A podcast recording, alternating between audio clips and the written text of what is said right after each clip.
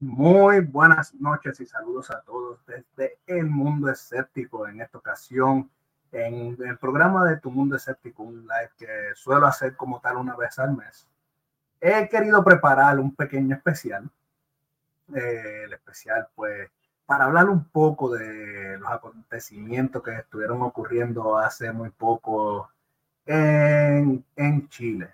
Entonces, para esta ocasión, ya que vamos a estar platicando de estos eventos, pues quise traer a un gran invitado, hermano y amigo, tanto personal como del canal. Ya ustedes lo conocen y si no lo conocen, se van a dar la tarea de conocerlo hoy, que es el gran Chester de Hangar Retromaster Underground. Hermano. ¿Cómo estás? Un placer. Todo bien. Un placer. Todo bien, ah, con un calor enorme agradecido. Ahí vamos a ver cómo armamos esto. no, seguro, seguro. Si más bien, ya sabes, como. Bueno, tú me conoces, lo mío es más tirar una charla cuando hago este tipo de, de live, pues la intención es que pues que podamos platicar un poco y en el camino lo que, lo que vaya saliendo, ¿verdad? Tanto cosas que son eh, récord oficial como cosas no oficiales irlas platicando y pues tratar de descubrir alguna verdad que se encuentre oculta que a lo mejor, eh, ya sabes cómo son las plataformas que han tratado de mantener muchas cosas calladas.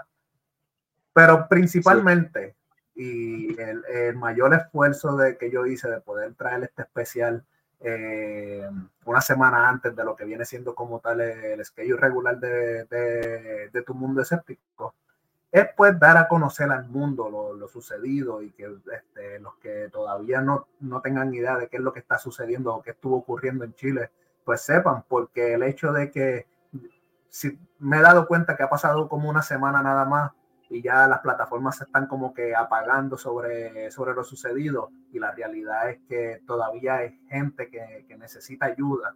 Entonces, pues quería eh, ahora sí que encender otro foco, pero en esta ocasión de, esa ayuda humanitaria que, yo sé que hace falta y de que se mantenga todavía en vigor ese, ese deseo de querer ayudar.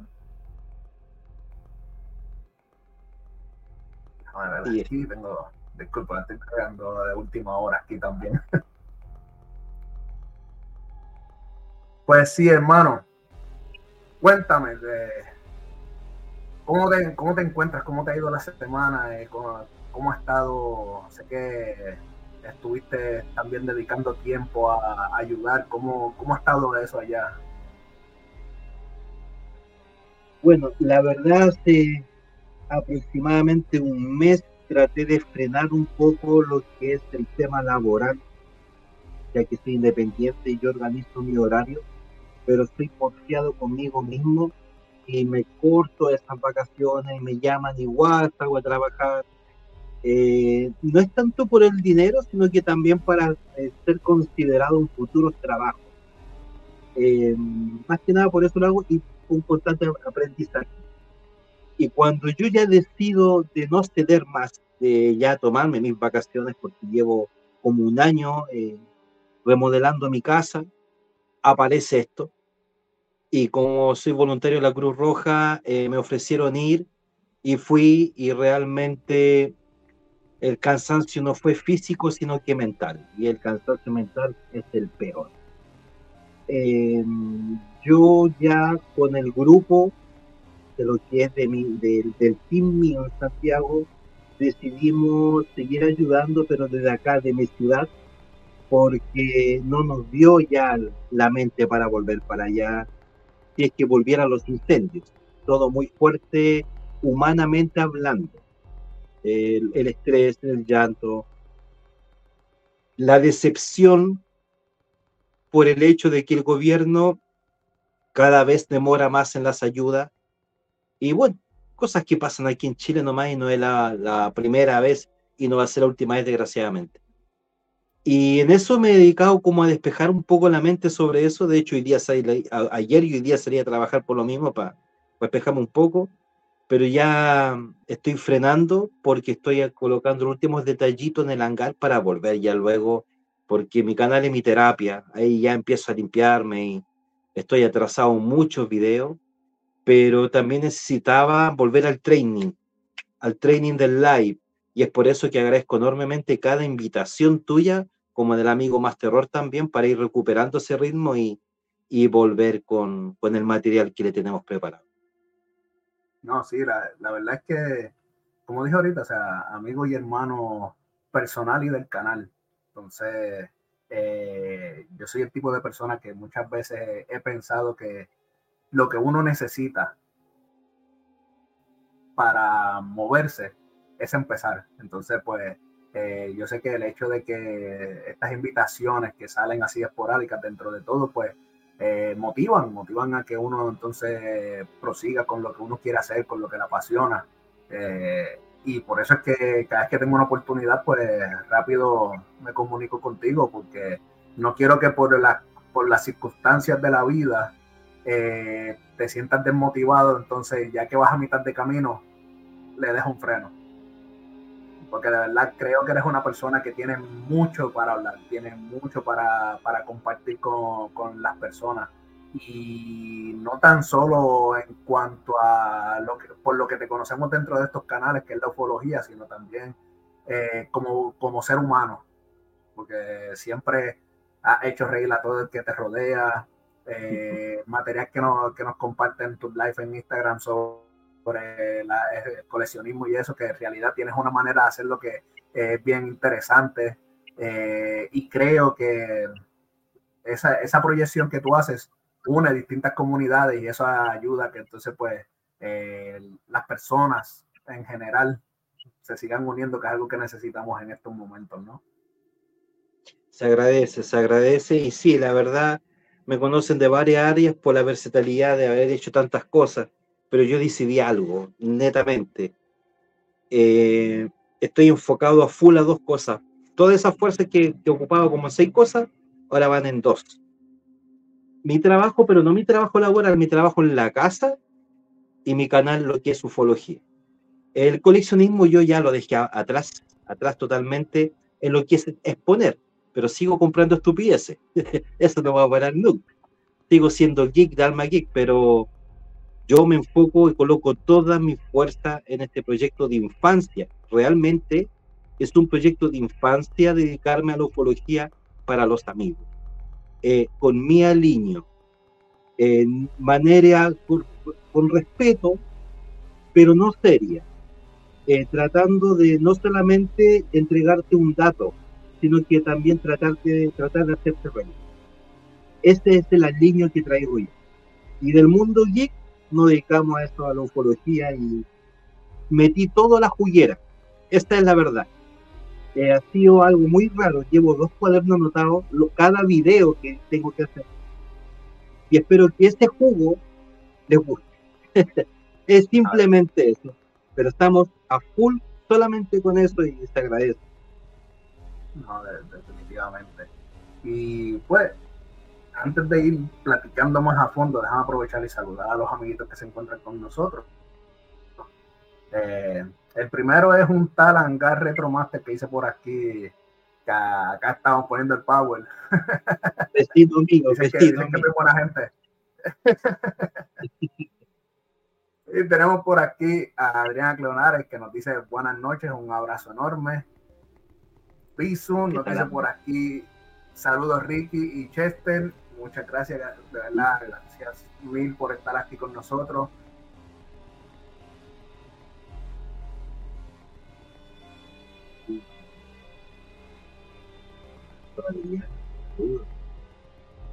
Oh, grande. Bienvenido a todo el mundo escéptico. Aquí estamos otra vez, buenas disculpas. Eh, pues como iba diciendo, ahorita este, pasé rapidito, pues ahora porque pues Adrián también nos enviaba saludos este, por aparte, donde decía muy buenas noches, Ricky, un abrazo enorme, buenas noches para ti, muchísimas gracias por estar aquí apoyando. Y por acá también nos decía buenas noches, Anga Retro, eh, Retromaster, un abrazo enorme. No, muchísimas gracias a ti, un fuerte abrazo y la verdad es que muchas gracias a todos los que se, se han ido uniendo poco a poco. Yo sé que esto fue como que eh, improvisado eh, para ustedes, pero la verdad con mucho cariño y eh, el hecho de que se encuentren aquí con nosotros demuestra también ese, ese cariño de vuelta. Así que muchísimas gracias por pasar esta noche por aquí en tu mundo escéptico, el live o el, el live maratónico, el maratón de terror, como me encanta decirle. pues sí, hermano. Pues antes que nada, tenemos que ir con lo oficial, ¿no? Para las personas que a lo mejor no estén al tanto como tal.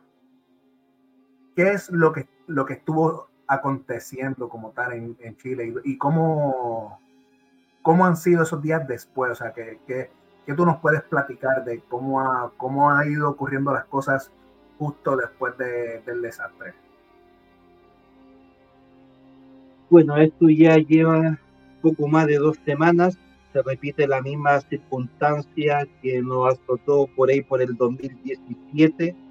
2019 también hubo algo que por culpa de sobrecalentamiento que sufrimos nosotros, estos grandes, eh, altos grados de calor, se ven afectados los cerros de la costa de mi país.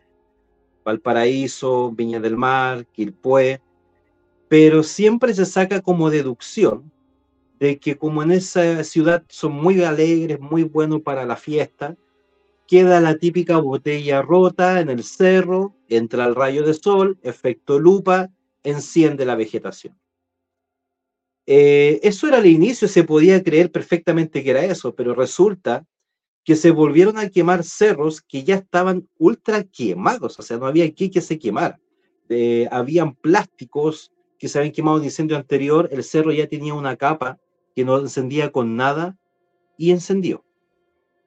Em, ¿Cuál es el problema que hubo ahora?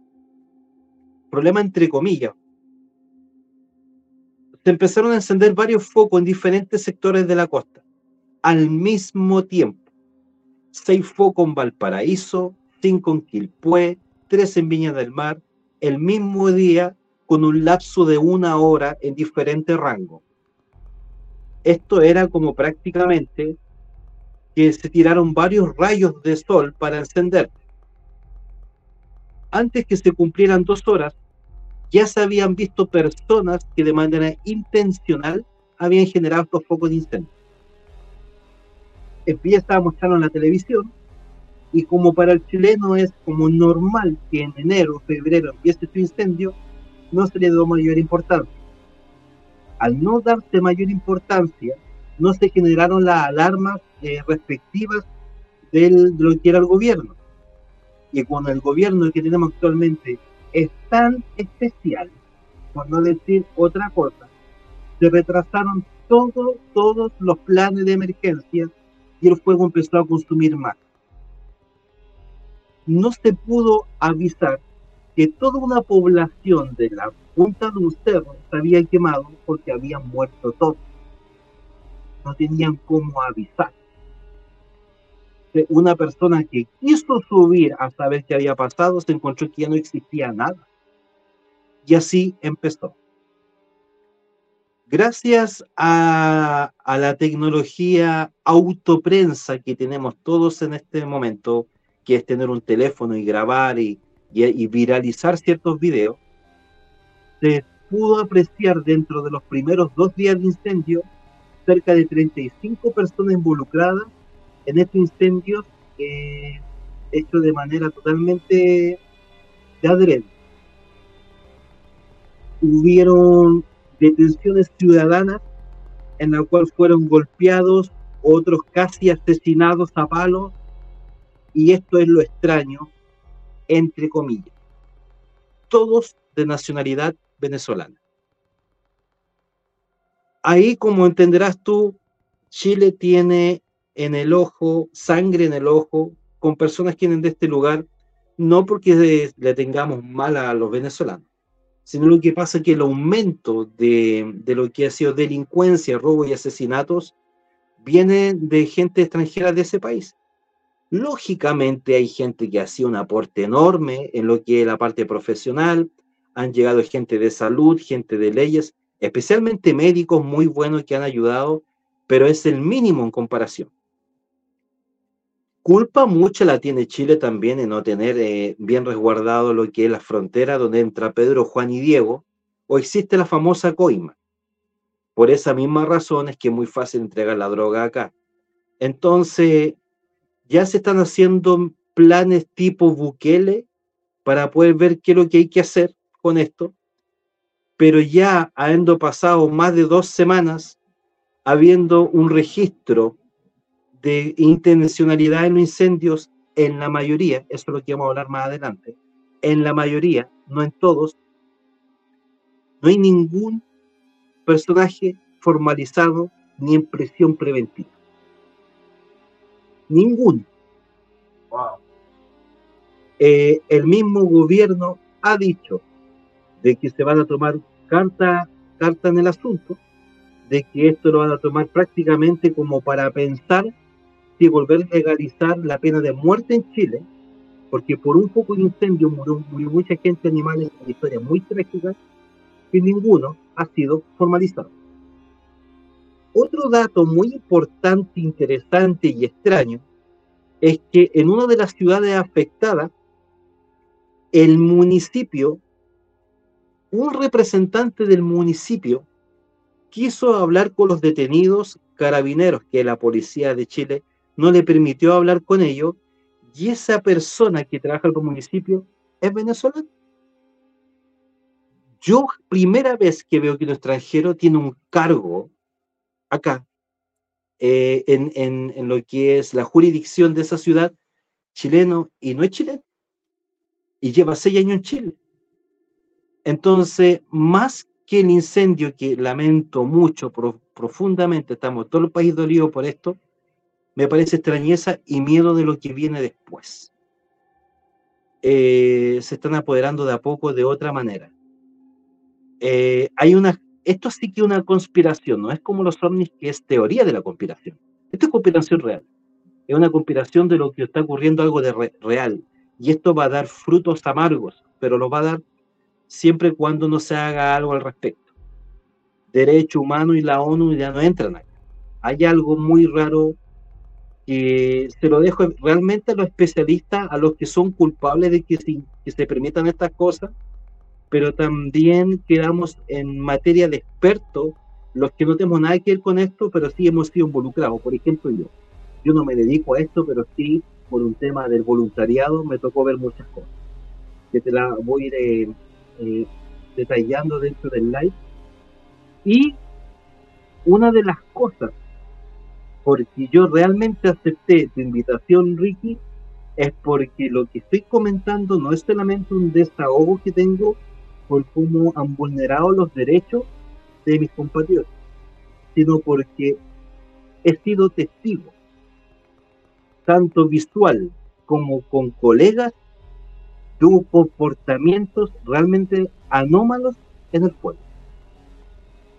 Sí, eso, es, eso es algo que sí, eh, porque yo llevo todos estos días estudiando, estudiando el caso, cuando digo estudiando el caso es pues eh, buscando eh, fuentes de, información de tanto de noticias y eh, como pues en las redes sociales lo que han sido las teorías de conspiración y todo esto. ¿Por qué? Porque sabemos que obviamente las noticias no te van a decir nada que suene a conspiración. Entonces he estado tratando de como que entrelazar una cosa con la otra para ver entre tantas cosas que se han comentado, cuántas de estas pueden ser real y cuántas no.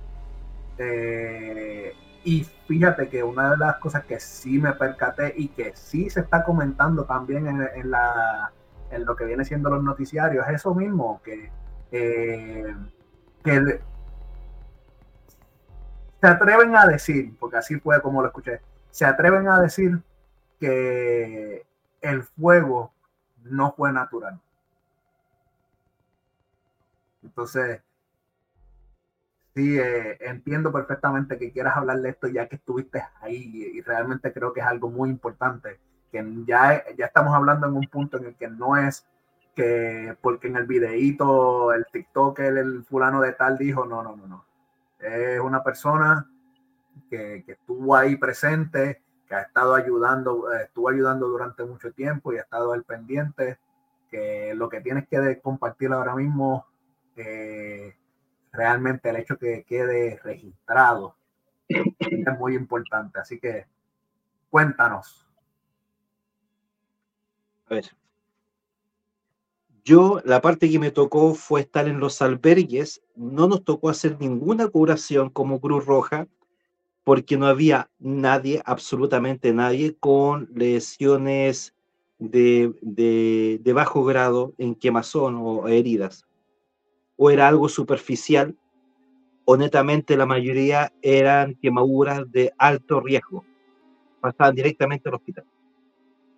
Entonces el trabajo mayor que nos quedó es poder eh, acomodar a la gente con las pocas camillas que habían al ir llegando los alimentos no perecibles, ir generando cajitas familiares para ir entregando y también recopilando datos de las direcciones de las personas, porque nosotros eso lo compartíamos con los veterinarios que estaban en otro sector que pudieron eh, llegar a rescatar animalitos con su cadena con la dirección, a ver si coincidía y hacer entregar a, la, a las personas. La idea de nosotros es haber contado con veterinarios, en el caso de nosotros, del, equipo de nosotros, no fue ninguno. No llegaron animalitos eh, que llegaron vivos, pero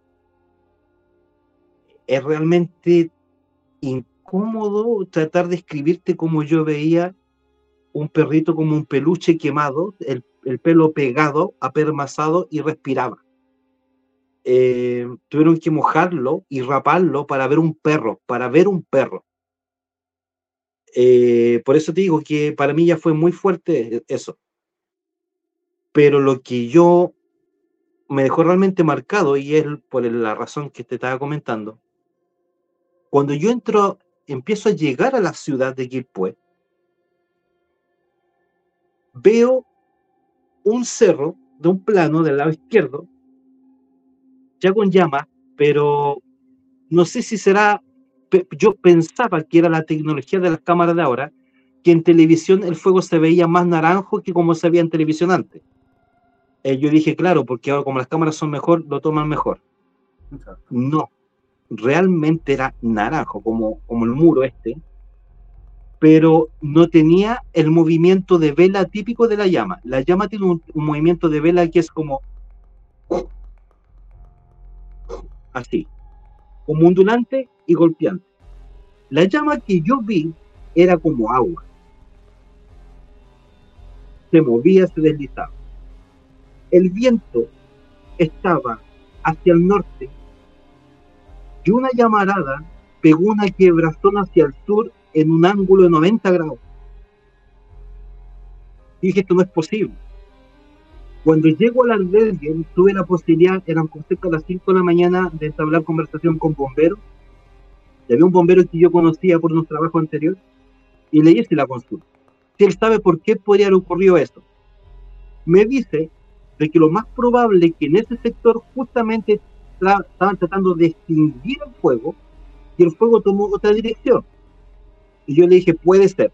Y me dice, ¿qué lugar? y le nombré el cerro donde yo había pasado y me dicen, ahí bomberos no ha ido. Después le comenta a su hermano, que también es voluntario bombero, y dice sí, que en el sector de Valparaíso habían visto un comportamiento anómalo eh, contra el viento del fuego.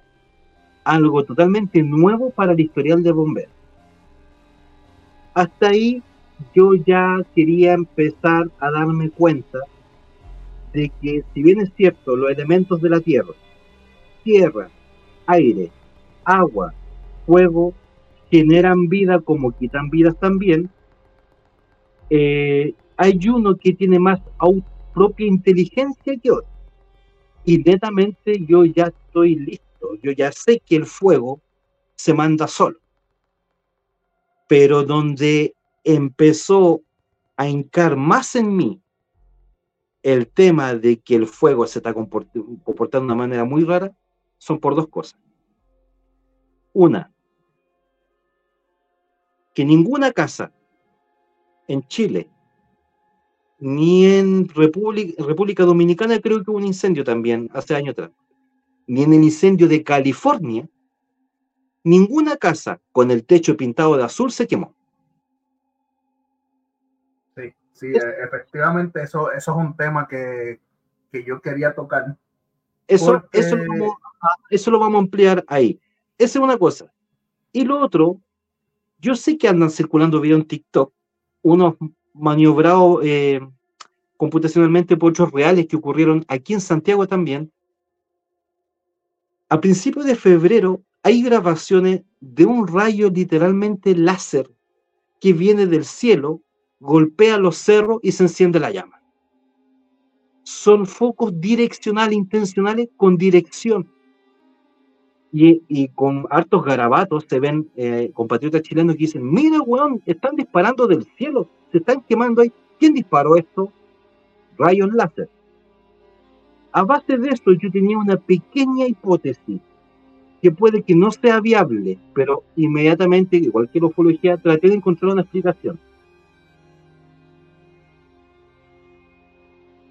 Que puede haber sido un golpe solar a los espejos de un satélite y rebota.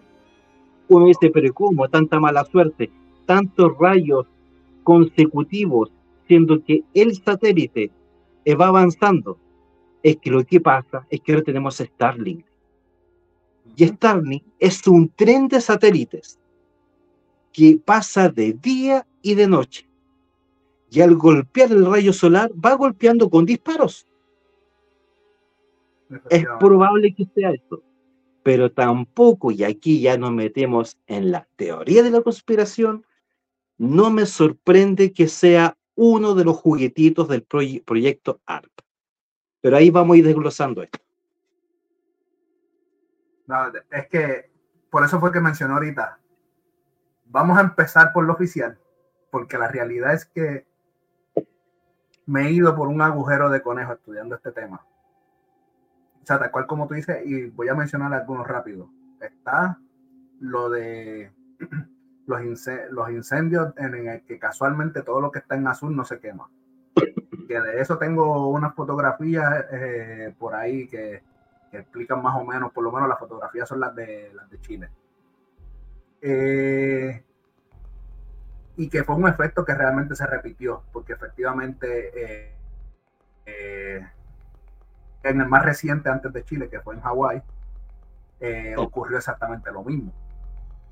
El incendio, un incendio que se comportó completamente errático, que este, devoró todo en cuestión de, de minutos y cuando van a verificar todo lo que estaba en azul sobrevive al incendio.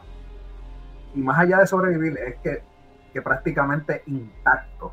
Realmente eh, movió mucho, mucha alarma. Pero como dije, lo vamos, lo vamos a ir este, desglosando ya mismo. Eh, lo otro que también escuché es eh, sobre agencias que están interesadas en lo que el terreno aporta.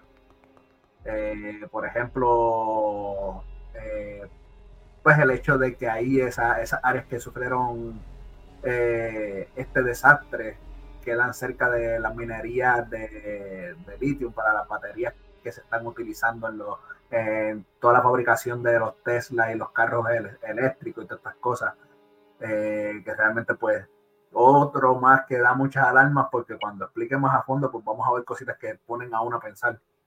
También llegué a escuchar en alguna ocasión de lo que nos platicabas ahorita, que este es el tema que sí eh, quería expandir antes de irnos un poco más a, más a profundidad, es que en algún momento escuché sobre esto de que las personas que estaban creando estos, uh, estos focos de incendio, eh, eh, pues, lamentablemente venezolanos, y no lo quiero decir de manera despectiva porque sabemos que hay muchos venezolanos que, venezolanos que son tremendas personas que de verdad lo dan todo por, por su país, lo dan todo por este por el prójimo.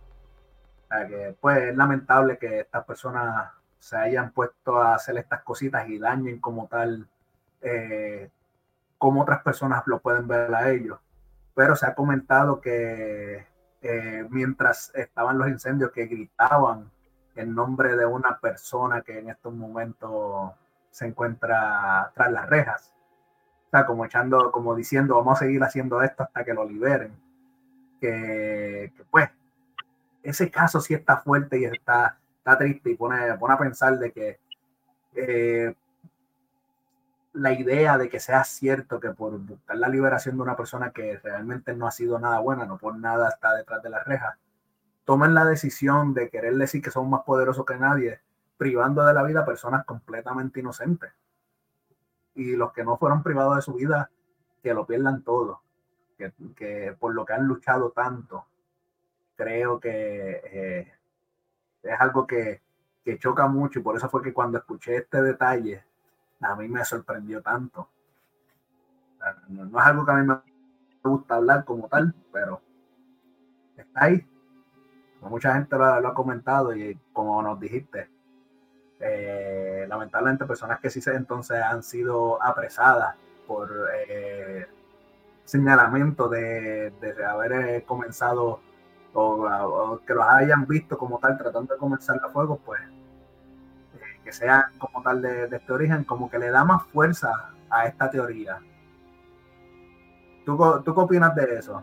Ah, espérate, espérate. Antes de que me conteste, déjame mandar saludito rapidito, rapidito por aquí. Dice por aquí. Yolanda nos dice, hola, buenas noches, saludos amigos Ricky. Eh, dice por aquí también, buenas noches al invitado, saludos. Yolanda, muchísimas gracias por estar aquí con nosotros. Un placer de verdad tenerte aquí con nosotros, como siempre, dando tanto apoyo. De verdad, te agradezco, pero de todo corazón.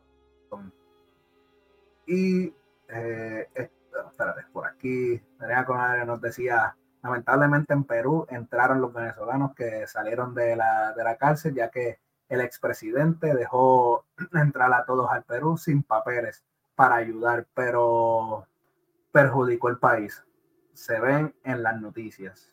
Eso, eso es lo que digo que pues lamentable porque pues ¿qué te puedo decir? En todos lados existen las manzanas podridas que lamentablemente afectan la, imagen de, quienes sí valen la pena. Pero entonces sí, como íbamos, eh, ¿Qué nos puedes decir sobre esto? O sea, ¿qué, qué, tan, ¿qué tanto se ha comentado la veracidad de que todo esto sea como tal un ataque para soltar la, la liberación de este personaje? Mira, es un factor bastante eh, no social, sino que político, el tratar de querer enfocarse que todo esto ocurrió por esta persona. Eh, acá, por mi lado, y creo que comparto la opinión de no solamente muchos chilenos, sino que también muchas personas extranjeras que han visto estas noticias, yo creo que aquí no nos enfrentamos frente a un hecho. Aquí esto se originó por un hecho. Creo que todo lo que hemos mencionado eh, va todo. Eh, por eso ha sido tan complicado. Eh, aquí la noticia han tratado de decir hacia afuera, este incendio que hubo es el más desastroso después del terremoto. Mentira. Esta ha sido la tragedia más grande que ha tenido Chile. Te lo puedo decir yo. ¿Por qué? Porque para el terremoto, que fue el 2010, si bien es cierto, existía internet, no estaban activas como tal las redes sociales como ahora, como para poder avisar o comunicarse con las personas. Por eso se puede entender un poco la desorientación de mucha gente al momento del sismo eh, con tsunami que tuvimos después. Porque el sismo, claro, botó edificaciones, pero el tsunami fue el que arrasó. Aquí hubo un tsunami gigante en esta fecha. Pero hace dos semanas atrás había maneras para poder eh, comunicarse y pedir eh, Y no lo hubo. Y aquí hay un problema que hay que saber reconocer. Se lamenta profundamente cada pérdida porque aparte de la pérdida está la historia de cómo, cómo se, se, se planificó que existieran estas pérdidas, que es lo doloroso. Sino que también hay que hacer un mea culpa. Mucha gente que murió en esos sectores son sectores que se tomaron para vivir, que no eran dueños de tierra. Eso pasa mucho en ese sector, que es en las alturas de los cerros. Y no porque no tuvieran dinero, no porque fueran se fueran a aprovechar, sino que son lugares que nunca reclamaron porque no eran aptos para la construcción. Por eso, aquí en Chile hace muchos años que está la ley antisísmica en construcción y se sabe cuáles son los lugares que puedes edificar y cuáles no. Y en ese lugar no se puede. Si ya se sabe, no por un tema de los que son estudiosos en el tema, por un tema de cultura general que te están enseñando ya en la escuela, se sabe que para un megasismo al momento que el mar tome fuerza, toda la costa de Chile, especialmente Valparaíso, desaparece. Casi toda la ciudad de Valparaíso está en altura. Pero lo que es la planta abajo, que le dicen el plan por el, el planiferio, desaparecería porque ese sector correspondía a tener agua. Con el tiempo empezó a perder agua, empezó a ganar tierra y empezó a edificar ahí. Entonces, Valparaíso está lleno de lugares que no son habitables y lo hicieron habitable. Cuando el agua recupere su lugar, olvida. Ahí va a hay pérdida. Entonces, esto ocurrió por esto. Esto ocurrió por un reclame social frente a este personaje que está preso y todos sus compañeros estaban haciendo ruido como para exclamación esto también se tiene que ver mucho con las empresas que tú decías al principio, de que quemar esos lugares significa que las personas al momento de regalarle una casa van a querer encontrar otro lado, liberan ese lugar, meten en edificio y donde cabía una casa o dos casas, meten un edificio donde caben fácilmente 30 familias. 30 familias extranjeras y aumenta el tema de la venta de, de, de, casa, de y arriendo. Aquí se ha visto como ha sido el negocio. Eh, aquí los arriendos y la venta de casa han subido de una manera exagerada por el sinfín de, de extranjeros que ha llegado. No solamente venezolanos, colombianos, haitianos, peruanos no, porque los peruanos hace mucho tiempo vinieron a Chile y ya se quedaron acá. O sea, hace mucho tiempo, eso ya no se ve el peruano prácticamente ya es chileno y el chileno prácticamente es peruano. Si hay una mezcla, es, es, el, es el, eh, prácticamente el primer eh, em, extranjero que salió con nosotros. Y jamás hizo invasión. De inmediato vino a hacer negocio. Porque me van a perdonar mi hermano es peruano, pero hombre, más bueno para los negocios que ellos, deberían ser empresarios todos. Pero llegó otra persona que mostró que su cultura no era trabajar, era raptar, era la droga, todo lo que en China no estábamos acostumbrados. Entonces, aquí en mano negra, en el gobierno actual, en la planificación de las cosas, de lo que pasa en Chile. Pero lo que pasó del incendio es todo lo que tú estoy mencionando, pero también hay algo extraño, porque los videos son reales, hay videos reales. Yo quisiera tener más investigado y saber de dónde mierda viene ese rayo.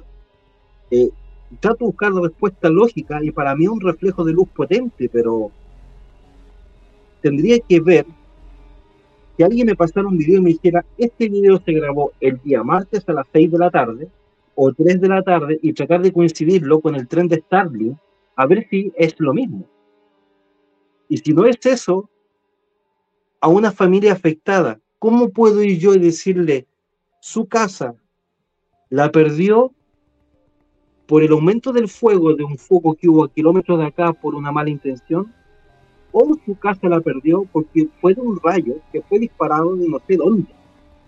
Yo a esta familia no la puedo ayudar con ninguna versión que yo tenga. Sin mencionar que a lo mejor lo más cómodo para ellos, para comprender, es que su casa la perdió por un foco generado por un extraño que fue detenido por la ciudadanía y no quedó detenido. Entonces, cuando el, el gobierno hace caso omiso del sufrimiento del pueblo, yo me veo totalmente en bolas. No hay qué hacer. Eh, yo soy la voz de la minoría. y somos mucho la minoría que aunque hagamos bulla, no nos van a silenciar con muerte, pero sí nos van a ignorar y van a colocar pantallas para que esto, esto no, no, nos llame la atención. Pero aquí en Chile ocurrió algo donde se mostró realmente que el gobierno tenía planificado esto. Oh, ¿En serio? El gobierno anterior lo tuvo nuestro presidente Sebastián Piñera. Segunda vez que gobierna. Eh, yo te voy a ser bien sincero, Ricky, yo no soy ningún partido político, ni izquierda ni derecha. Yo estoy al medio. Hay dos cosas que me gustan de cada uno. Pero dentro de todo fue lo mejorcito que tuvimos porque era empresario. Nos dio bonos, nos ayudó para el tema del COVID, el estallido social, ayudó mucho. Y al adulto mayor también. Yo se lo agradezco mucho por parte de mi mamá. Pero resulta que se declararon la guerra inmortal, este hombre de derecha, con el presidente actual, que es de izquierda, que se iban a demandar, que eran asesinos, que hacía mal al país. Fuimos votaciones y ganó el de izquierda, el de hoy. Con la banda presidencial seguía diciendo que se iba a ir en contra del presidente que tuvimos. Resulta que por esas casualidades de la vida llevamos una semana de incendio y fallece el expresidente Sebastián Piñera en un accidente de helicóptero. Lógicamente que como es un expresidente, tendría que rendirse tributos con honores y separar un poco el tema de los partidos porque tenía que despedir el presidente actual al, expresidente por un tema de honor. Y qué bueno que lo hizo, pero lo hizo con mucho cariño. Eh, casi como que se estaba cambiando para la derecha un poco. El Partido Comunista le reclamó a su presidente, tú eres comunista, y no tienes por qué brillar tanto o, tirarle tantas flores a este hombre de derecha. Y el presidente lo hizo igual. ¿Por qué? Porque va a ser noticia que un gobierno de izquierda hiciera un discurso lindo de un presidente de derecha. Todos decían, oh, un presidente de izquierda con la mente amplia un presidente de izquierda que perdona, un presidente de izquierda que quiere hacer la unión. Al hacer eso, llamó tanto la atención de la prensa que su actuar y la muerte del expresidente tapó el tema del incendio. Se dejó de hablar del incendio. Una muerte y un acto valía más que 5.000 muertes. Estoy hablando de 5.000 y no estoy hablando solamente de personas yo meto los animalitos también. Hay personas que todavía están desaparecidas. Hay bomberos muertos. Hay bomberos que perdieron su casa, sabían que su casa se estaba quemando y iban al incendio a apagar. Y bomberos en Chile no ganan ningún peso. Entonces, lamentablemente, el expresidente Piñera murió en el peor momento. La muerte del presidente Piñera sirvió lo mismo que servían los ovnis en el año 90. Una noticia de un avistamiento ovni servía para tapar toda la noticia que había en contingencia. Entonces, hemos vuelto a la cultura televisiva de los 80 y de los 90, que un candy es capaz de tapar el sol, es capaz, porque es manipulado por la prensa. Y por lo menos en Chile, y yo creo que en otros países también, la prensa es la segunda ley. Primero está la ley, después está la prensa. La prensa te puede eh, encerrar, te puede revivir, te puede cambiar de imagen. Y a base de puras mentiras. Es por eso que en el tema ufológico, y aquí voy a decir algo que no hay que ver, en el tema ufológico es donde yo no puedo estar en todo de acuerdo con Maussan, porque vende la ufología con el periodismo. Entonces, estamos en una época que la gente está despierta, tiene conectividad para poder informarse. La gente se da cuenta de esto, pero siguen ocupando la vieja técnica. La vieja técnica de la élite. Tapar el sol. Y pueden. Y pueden. No, sí, eh, para los que le quepan dudas de cómo el periodismo, el periodismo y, las noticias pueden manipular todo, eh, tengo dos ejemplos perfectos. El primer ejemplo es eh, en una de las elecciones presidenciales, eh, era para cuando Trump ganó, uno de sus contrincantes, se me fue ahora el nombre, pero era una, era una persona mayor. Y ya tú sabes que pues, algo muy importante para, para correr para presidente es la salud física a que se vea una persona que puede con el, con el estrés que le va a generar el ser presidente. Así que a, esta, a este presidente le hacen, bueno, a este señor que se postuló para presidente, le hacen una entrevista y en el canal, pues sabes que cada canal, cada, cada noticiario tiene como que si son de derecha o de izquierda, pues en el canal que era de, del bando de Trump, alteraron lo, este, la gama de colores para que entonces esta persona se viera roja, fatigada, o sea, uno, no, uno no se da cuenta como tal de que uno mire y dice, ah, mira, se ve fatigado, porque no es así como funciona. Pero el cuerpo tiene unos cambios cuando está, cuando uno está enfermo, cuando uno tiene la presión alta, cosas así. Y entre estos cambios es precisamente el enrojecimiento de la piel. Y ellos alteraron la, la gama para que la piel se viera más rojiza y al verse la piel más rojiza, el, las ojeras se le notaban más y eso lo hacía ver demacrado y enfermo. Y eso, se, y eso se, se, dieron cuenta y lo estuvieron criticando en todos lados, en todas las redes sociales, porque era algo que estaba afectando esa imagen y que, y que por cambiar esa imagen afectar esa imagen de esa manera, podía alterar entonces la decisión final de, en, lo, en los votantes. Otro buen ejemplo es que ha estado circulando también en las redes sociales un video que en lo personal para mí da miedo. O sea, eso es como que te pone a pensar mucho que tú veas que repiten exactamente las mismas palabras como si fuera un guion escrito canal por canal, por canal, noticia por noticia, por noticia. O sea, personas que, que están en diferentes tiempos, en diferentes... Eh, cadenas y todo esto, diciendo, o sea, entendemos, que quede claro, entiendo que una noticia debe de tener la, la misma información, pero no estoy hablando de la noticia en sí. Es el hecho de que todo lo que se está diciendo antes, durante y después de la noticia, hasta los comentarios del, del ancla que está dando la noticia, son exactamente los mismos para lo que se supone que sea la opinión del ancla, es, es, lo mismo que dijo el, otro y el otro y el otro. Que ahí que tú te das cuenta, nos están manipulando. Pero, Ricky, en la época de pandemia, dio un discurso el presidente fallecido, Sebastián Piñera, quien era piloto de helicóptero. Pues la gente piensa que hay una conspiración en su muerte, de que era imposible que se matado con la experiencia que tenía de piloto. No, sí, puede ser accidente. Pero se acercaban las fiestas patrias en Chile y él estaba con su traje de piloto de, de helicóptero y da un mensaje para las fiestas patrias. Y recuerden, chilenos, tenemos que defender nuestro derecho a vivir, a sobrevivir, porque hoy día celebraremos nuestro Día de la Independencia. Y yo, a ver, espérate, espérate.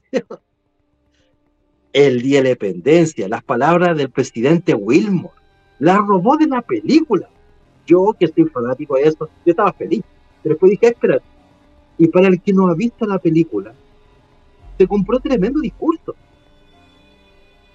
No sé, a veces pienso que los políticos son más geeks que uno.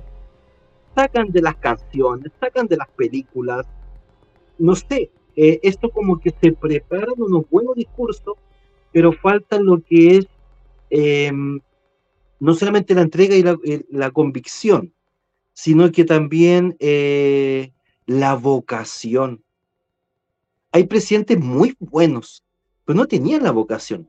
Trump, digan lo que digan, parece que era muy bueno, era muy querido, pero era un comerciante también, pues era un filántropo. Entonces, realmente,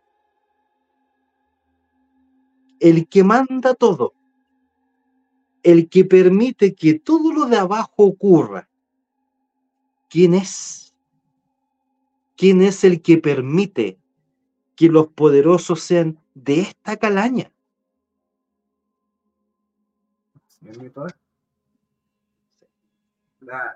Antes de proseguir, déjame leer aquí un comentario rapidito. Este, Andrea Clonares nos estaba mencionando aquí. La prensa tiene mucho poder y nosotros nos dejamos manipular. No investigamos, solo creemos lo que, lo que vemos. Y es muy cierto. Eh, o sea, por eso lo quise, lo quise traer a colación este comentario.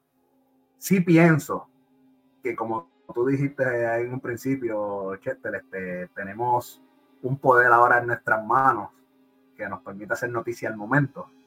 Y yo creo que eso nos, nos ha ayudado mucho en el sentido de que han habido ciertas cosas que yo he visto que se ha comentado en, las plataformas, eh, las plataformas sociales como una teoría conspiranoica y cosas así, que para mí, al comentarse y hacerle, hacerse noticia y volverse viral, se ha podido aguantar que, eh, que ocurran ciertas cosas. Como por ejemplo cuando pasó lo de el tren que se descarriló eh, en Ohio, eh, después un truck tuvo un, un aparatoso choque en el que se empezaron a virar químicos también y durante ese tiempo estaba ocurriendo eh, el supuesto avistamiento de, de, que hasta supuestamente Estados Unidos derribó uno. ¿Y qué sucedió? Que en las redes sociales se abarcó el que aquí hay algo raro, aquí hay algo raro, eh, mira cómo te están presentando esto, esto es imposible, mira. Y eso hizo, para mí, que lo que estaba pasando con el tren y, lo que pasó después con el, con el el camión no pasara mayores porque dijeron, espérate, si hacemos algo más se van a dar cuenta que si estamos bregando esto para manipular. Ese, es mi creer. Así que dentro de todas las plataformas, no se puede creer todo lo que vemos en las plataformas, que quede claro. No se puede creer todo lo que vemos ni en las plataformas, como no se puede creer todo lo que vemos en las noticias. Pero esta guerra, por decirlo así, entre una y la otra, creo que nos ha ayudado mucho. Y aparte de, antes de continuar con todo esto, déjame mandar saluditos por aquí. Tenemos a Gloria Solo, Solorzano, discúlpame, eh, nos dice por ahí, saludos, aquí en México se le llama cortina de humo. ¿no? Saludos a ti, muchísimas gracias por estar con nosotros. Espero que el programa de hoy sea de tu total agrado y así mismo es, que veo México. Y efectivamente sí, cortina de humo, eso es lo que sucede constantemente, lo hemos visto más de una vez, eh, tanto en lo que yo comentaba como en lo que estamos hablando precisamente en el día de hoy, que sin duda alguna utilizaron este, este deceso como una, como una cortina de humo para tratar de desviar un poco la atención de lo que estaba sucediendo, porque tiene que haber algo detrás de todo, de todo esto que que aconteció como tal en, Chile. Porque hay más teorías, hay más cosas que hablar, o alguna de ellas tiene que ser la verdad. Yo hoy día traigo, como dice Ricky, a colación una teoría que me vino a crujir hoy. Y yo dije, es posible. Que se une de la conspiración con el tema que nos convoca hoy no sé si ocuparlo como cierre o la tiro ahora. Vamos a dejarlo como cierre. Como dije, estamos cayendo, estamos cayendo por el agujero de, conejo. Oye, así que yo creo que en el chat a mi amigo Ignacio Allende, Ah, gracias por venir a acompañarnos. Un abrazo. Él es uno de los culpables porque se me ocurrió irme a YouTube, así que te agradezco. ah, pues entonces tengo que decir muchísimas, pero muchísimas, muchísimas gracias. Primero, por estar aquí con nosotros compartiendo. Yo sé que para empezar hoy es sábado, la gente usualmente lo que está es eh, dándose una bien fría. Y eh, en este caso, pues él está aquí con nosotros, así que muchísimas gracias por estar aquí. Y segundo, muchísimas gracias por haber da, haberle dado ese, ese, impulso a este caballero para que hiciera su canal de YouTube y que eh, yo tuviera la oportunidad de conocer a este gran hermano de, de otra madre, de otro país. Sí. Pues bueno, eh, yo tengo por aquí, como dije, vamos a dejar esa, esa teoría que tú tienes y no lo olvides porque la quiero escuchar. Lo que pasa es que como estamos cayendo poco a poco el agujero conejo, y como tú eres así, que cuando tú dices, cuando tú explotas, es a, reventar el cerebro. Así que vamos a dejarlo para lo último. Pero sí quería compartir que ya que estabas hablando ahorita de eso, esto es un video. No estoy diciendo que sea 100% real. Yo tengo mi propia opinión que va en contra de lo que dice el video, pero lo quería compartir para que entonces tanto tú como las personas que se encuentran con nosotros, pues den su opinión sobre, sobre este curioso video. Vamos a buscarlo por aquí. Ah.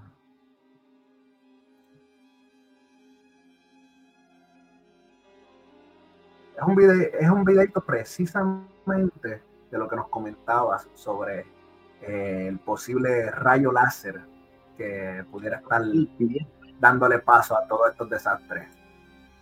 Vamos a ver.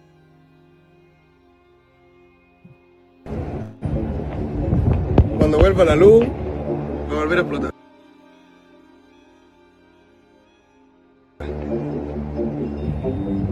Oye, justo hay una micro ahí, weón.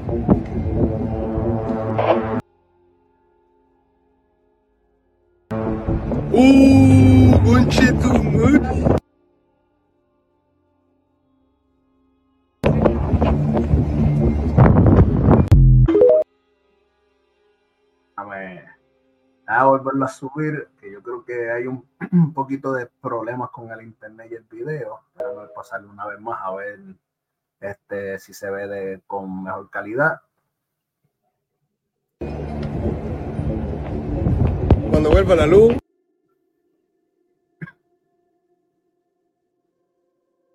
Va a volver a explotar.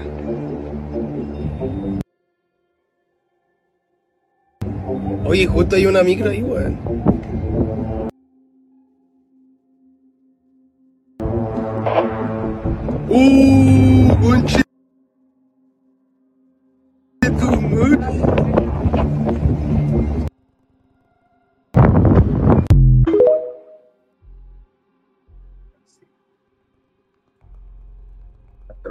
Se encuentran en el chat vayan poniendo sus opiniones sobre este video tan interesante.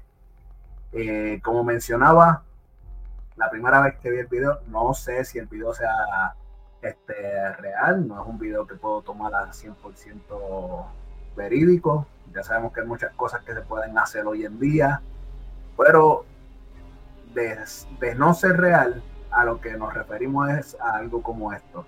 Yo en lo personal creo que si el video es real, porque sí creo que el video es real. Lo que pasa es que creo que está siendo cambiado de contexto. Te explico. Para mí, lo que sucedió ahí fue la explosión de un transformador y la luz, porque sabemos que cuando, esto ocurre, quien ha tenido la oportunidad de ver un transformador literalmente explotar, no es tan solo el fuego, sino que también se ve la energía, la electricidad de siendo desplazada en el aire. Y esa luz pues, pudiera ser que con el mismo lente de, la cámara del celular, pues tuvo esa reflexión de luz donde se ve que parece que es un láser entrando.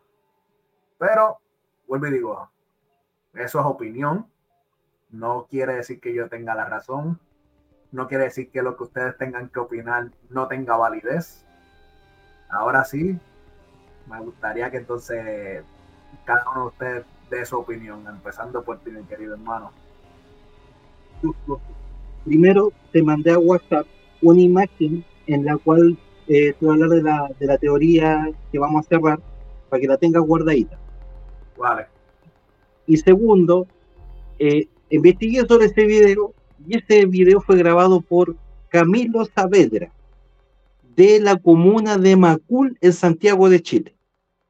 Efectivamente, él eh, declaró en su Facebook que vio descender el rayo. ¿Cuál es el tema? Que esto fue en Santiago, no fue en los incendios de Valparaíso. Entonces, se había mencionado que en Valparaíso se habían visto estos rayos también, especialmente en la, ciudad de Quilpué, porque, perdón, en Viña, porque en Viña, en el centro de Viña, se vio que se empezó a incendiar una palmera y no sabían de dónde y que tampoco había sido provocado porque no había nadie, nadie rondando en el centro de Viña. Entonces pensaron que parecía un rayo.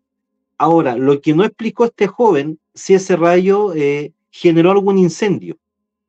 ¿Ya? Eh, mucha gente metió este video como a la catástrofe de un incendio, como para poder demostrar de que los incendios también fueron por rayo, siendo que hay videos de rayos en Valparaíso, pero eh, esos sí que son de mala calidad. No digo que sean falsos, pero habría que empezar a investigarlos bien. Pero yo llegué a Camilo Saavedra y efectivamente fue en Santiago y no se generó un incendio. Esa es una cosa. Pero es interesante tu hipótesis es interesante porque esto se repite mucho eh, con un fenómeno que nos tenemos que enfrentar los que analizamos los videos de OVNI, el fenómeno llamado lens flare. Lens flare que quiere decir que es el reflejo de una luz cuando se ve un ovni. El comportamiento del reflejo del lente no traía un dolor de cabeza enorme. Y también se ha ocupado para Facebook y recuerdo un video que se hizo viral, si no mal recuerdo, casi a finales del año pasado, en donde aquí en Chile se está enfocando un cerro eh, y del cerro tiran un láser verde hacia abajo, tomándolo como que era un ovni que se comunicaba con rayos láser. Realmente ese video es el que estaba grabando, proporcionó los rayos hacia arriba. Pero por un efecto de lente se ve al revés. Como que del cerro es hacia abajo. Puede que aquí ocurra lo que dice Ricky también, que no sea el descenso de un rayo, sino que sea de una explosión, el lente tomó que viene de arriba y se toma a la inversa. Esto no sé si se pueda comprender para cerrar la idea, pero algunas personas sabrán, y las que no saben les comento, que hay, hay una, no hay una hipótesis, la ciencia dice lo siguiente, que si tú cierras los ojos,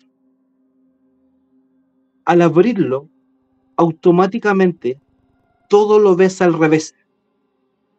Y el cerebro acomoda el foco y te lo endereza. Si tú tuvieras eh, dañada esta parte del cerebro, lo primero que ves es todo al revés y se te empieza a acomodar de a poco. Eh, esto ocurre con las cámaras. A veces es un efecto como de que muestra antes lo que, lo que viene después y viceversa. Es algo muy loco. Sí, es, es exactamente lo que, lo que te refieres, pero déjame, déjame ver aquí rapidito unos comentarios que tenemos a César González que se encuentra con nosotros, nos dice hola, buenas noches, pasando un ratito, andaba en una cena. No, muchísimas, muchísimas gracias por estar aquí con nosotros. Como mencionaba ahorita, eh, hoy es sábado, realmente entiendo que las personas encuentren, se encuentren compartiendo con la familia o estén dándose una chelimú por ahí en la calle tranquilo y el hecho de que estén aquí con nosotros, pues de verdad vale un montón, así que muchísimas gracias por estar con nosotros. Así sean cinco minutitos, por ese ratito que están por ahí, que nos dan un comentario, nos ayuda mucho y es muy valioso. Así que gracias, un fuerte abrazo, hermano. También tenemos por aquí el comentario de Ignacio que nos dice, me gustaría saber si el video es trucado, cómo lo trucaron. Como comenté ahorita, eh, cabe la posibilidad, y es una posibilidad bastante alta por lo bien que se ve la imagen, que en sí en sí no sea un video trucado, solamente sacado de contexto. Eh, por ejemplo, pues yo soy de yo soy de Puerto Rico y es bien común ver transformadores explotando y la forma en que se ve la explosión como tal en donde se supone que este rayo golpea es muy similar a, cuando explota un, transformador de estos, incluso el, sonido peculiar que, se escucha, que es como un zumbido. Eh, usualmente es bien característico también de este tipo de, explosiones. Eh, así que probablemente el video sea real, lo que, lo que no sea real es el contexto que se le está dando. Eh, nuevamente, eso es opinión mía. Lo compartí porque sí es muy curioso lo de cómo se ve la luz en la esquina y si, y si con, estando esa posibilidad, vamos a decirlo así, teniendo esa posibilidad de que, aunque sea de un por ciento, de que sea real, pues me imagino que algo así se pudiera captar de, eh, de este tipo de herramienta o de, no sé si de llamarle arma de, destrucción, que sería entonces de, energía dirigida. Sí. Y por aquí Adriana Clonares nos decía, minutos antes del rayo, ¿qué pasó? Pregunto porque como se quedó filmando, no es común que alguien filme a la nada. Muy, esa es otra razón. Muy bien en lo que enfoca Adriana porque en el tema no solamente ufológico, en el paranormal, eh, sufrimos de algo. Siempre el video bueno de la aparición de un espectro, siempre el video bueno de la aparición de un ovni, no sabemos por qué no graban más. Porque aunque se vea el objeto encima tuyo tres minutos, ¿por qué no grabaste cinco? Porque el video es corto.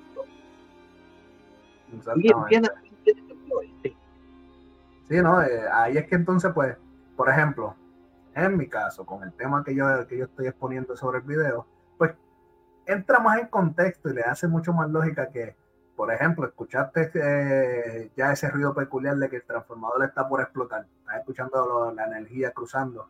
Y te pones a grabar porque pues es algo que no, no todo el mundo logra captar. Y te pusiste a grabar esperando el momento que explotara. Y entonces por encima al, video, pues se le, añade, se le añaden estos audios para cambiar el contexto y ya tienes todo un video perfecto de un, de un rayo láser atacando desde, desde el espacio. Opinión, ¿verdad? sí. Vamos a ver por aquí también, este César eh, González nos decía, estaba aburrido y quería comer sushi. Entonces me fui. No, pues vamos a ver, comparte. Este, yo pues, yo pongo la, la Chelly y pongo entonces el, sushi para todo el mundo aquí. pues bueno, sí, efectivamente. Eh, como ahorita lo estabas mencionando, yo quise traer ese video que sí lo vi, eh, me estuvo curioso, no lo voy a negar. Sí, como ya compartí mi opinión, pero sí hay ciertas, ciertas fotografías de lo, de sucedido, sobre todo tengo una fotografía por igualdad en el que se ve algo extraño en el comportamiento del fuego en la calle, que sí te lleva a pensar en la posibilidad de que sí puede ser un, un arma de energía dirigida o un rayo láser parte de este contexto viene también con lo que estuvimos platicando ahorita, que es las casas y los techos que estaban de azul. Se supone, según un video que yo vi dando explicaciones, que el láser no afecta lo azul. Recordemos que el láser es un, como tal, es luz que ha sido concentrado a tal nivel que entonces eleva de la temperatura de lo que toca. Pero al ser, al ser luz, pues se supone que por eh, realmente no tengo el dato conmigo eh, preciso, pero por los colores que están a los que llega esta luz para alcanzar este, estos grados, no tienen nada que ver con el azul y por eso no se afecta. Es algo así como para que tenga una idea de lo que quiero explicar la manera en que descubrieron lo que se le llama como infrarrojo. Mientras se estaba estudiando como tal el arco iris con el que se creó el prisma, eh, prácticamente por accidente se dieron cuenta que se veían todos los colores Y después de rojo, no se veía nada. No habían luces, no se veía colores, no había nada. Pero se dieron cuenta que por debajo de, de eso había calor. Y si había calor significa presencia de energía. Y por esta razón es que se le llama infrarrojo. Infra, debajo de rojo. Entonces, teniendo esto en mente, es que cabe la posibilidad de por qué lo azul no se ve afectado por este rayo. Yo me puse muy atento a lo que puede ser que las tonalidades derivantes del azul se comportan, especialmente ahora con tanta tecnología de la luz LED, estos de colores que hay, el azul representa el ultravioleta. Entonces, puede que tenga que ver ahí una especie de rechazo o el fuego con vida propia se sienta familiarizado con estas tonalidades y le hace el kit. Como también no descarto una posibilidad de un colombiano que vive en Chile, que después del incendio decidió pintar su casa azul porque decía que el fuego, que era el elemento del diablo, al verse atrapado con el cielo, el, el azul del cielo más el azul del techo, no entraba. Eh, suena bastante bonita la explicación, pero resulta que sí se han quemado barcos. y los barcos están en el azul del mar y el azul del cielo. Entonces, el tema de que la gente que le ha tocado estar en un resort para los incendios y se metan a la piscina, se le ha preguntado si el fuego lo ha rodeado. Y dicen que no, no es que nos hayan quemado porque estén en el agua, es porque el fuego no tocó la piscina. O sea, más que el azul, más que el celeste, es el color, em, color piscina, que se le llama, que es como un, siempre se me olvida este color, em, calipso. Pero una de las casas de California que no se quemó, que también tenía las paredes de su casa y el techo pintada, era un azul marino, distinto al calipso, pero son familiares. Y eso me hizo sonar algo.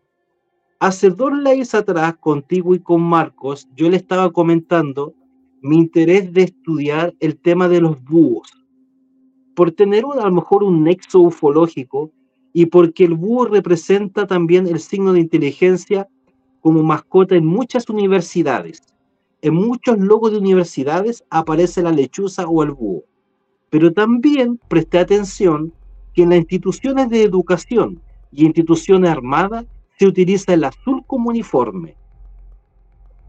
Puede que haya un mensaje referente a la paleta de colores, así como existe la numerología, en un tema de color exista algo que realmente podamos encontrar explicación.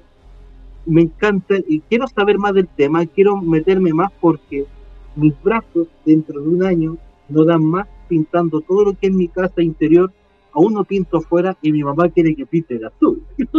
Entonces voy a estar en el techo pintando, pero quiero entender por qué mierda lo estoy haciendo. Así que está bastante interesante el tema. Pero lo que tú dices, si fuera el hecho de que el fuego con este quiebre 90 grados en contra del viento que yo vi, que vio otro bombero, y que además le hace el quite a las viviendas de azul, es porque tiene comportamiento y raciocinio. O sea, el fuego que se manifiesta ahora realmente tiene un control propio maligno tiene un control propio como vida propia que es capaz de tomar decisiones o es un experimento controlado porque como mencionábamos con Ricky al principio del live, la tonalidad del fuego que se ha visto en estos videos es distinta a cualquiera porque hay diferentes tonalidades. Se nota cuando se quemó madera, se nota cuando se quemó algo inflamable, pero resulta que es un naranjo puro, no alcanza a verse la tonalidad amarilla, no alcanza a verse la tonalidad eh, negra, ni la roja. solamente cuando ya se estaba apagando. Era realmente naranja. Entonces, está interesante. Lamentablemente, este tema de investigación tiene que ver con muchas muertes también, pero si alguna vez nosotros o otras personas logran identificar qué fue lo que ocurrió, también van a haber muchas familias agradecidas, para entender. Pero para resumir la idea, yo soy muy, muy creyente de los amuletos. Y si un sector pintado de azul de alguna manera rechaza, para mí es un tipo de amuleto. Está interesante también. Fíjate que esta teoría parte eh, primordialmente en, lo, en los acontecimientos de Hawái, en lo que fue en Maui, donde se empezó a comentar que sí, que en efecto habían lugares que estaban pintados en este azul, como tú dices, ese azul como piscina, que no se vieron afectados. Eh, empiezan las teorías sobre esto. Obviamente cuando las redes sociales se, se, callan sobre, sobre el caso, pues esto se queda en la nada. Pero vemos que una vez ocurre este incendio acá en, Chile, empiezan a salir un sinnúmero de fotografías mostrando objetos, paredes, por ejemplo, la famosa pared de los Simpsons, eh, que está pintada en azul. Vemos una casa en azul, vemos eh, ciertos objetos azules que no sufrieron daño alguno. Y como si fuera poco, eh, una vez están empezando a salir estas teorías, y creo que fue en China, si mal no me equivoco, empezaron a pintar las casas azules y los techos. Dentro de todo, puedo decir que qué bueno que el gobierno de Puerto Rico no sirve para nada y todavía hay mucha gente allá después de los huracanes, sobre todo el huracán María, que todavía tienen este el techo que le, dicen los techos azules porque todavía volando por encima de Puerto Rico puedes ver muchos techos azules que en realidad son toldos para proteger, porque el gobierno así de, así de bien hace su trabajo. Pero ahora esa gente me imagino que no va a querer salir del techo azul, si pone cemento va a poner entonces azul también. Pero sí, fue en base a esto que empiezan entonces con la teoría de que todo es eh, energía dirigida. Eh, quién sabe, probablemente eh, sea un tipo de, amuleto o algo así, ¿no? y no sabemos, pensamos que simplemente pues, es porque el fuego lo están manipulando y así lo estamos contrarrestando. Pero si lo quieres ver desde, desde un punto de vista bíblico, eh, no sé si recuerdas cuando eh, el desvivimiento de los primogénitos que decían que pintaran con sangre de cordero en la, en la puerta para que entonces este Ángel supiera que no tenía que entrar en esa casa. Imagínate tú si se tratara de algo parecido. no sé, eh, dicen que, en la viña del Señor todo puede pasar. y a mí lo que me llama la atención también es la, eh, me preocupa mucho la tonalidad que hemos dicho que para muchos es celeste, y lo tomo de la mano con la palabra que ocupan como celestial. El término celestial. No sé, hay algo ahí. Déjame, déjame ver, este, me estoy moviendo aquí ahora en la computadora para este, poder presentar algunas fotitos para que tú las veas conmigo. Eh, eh, la primera vez que estoy trabajando con esto de, de, presente, de compartir pantalla, así que discúlpenme. No, que sí.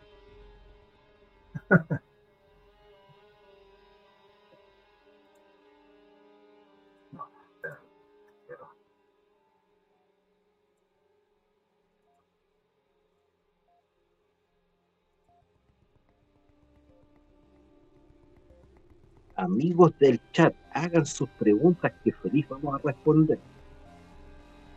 A lo mejor tiene más información que nosotros. Ok. Joder, entonces porque este no me lo permite, pues ni modo. Vamos a entrar aquí.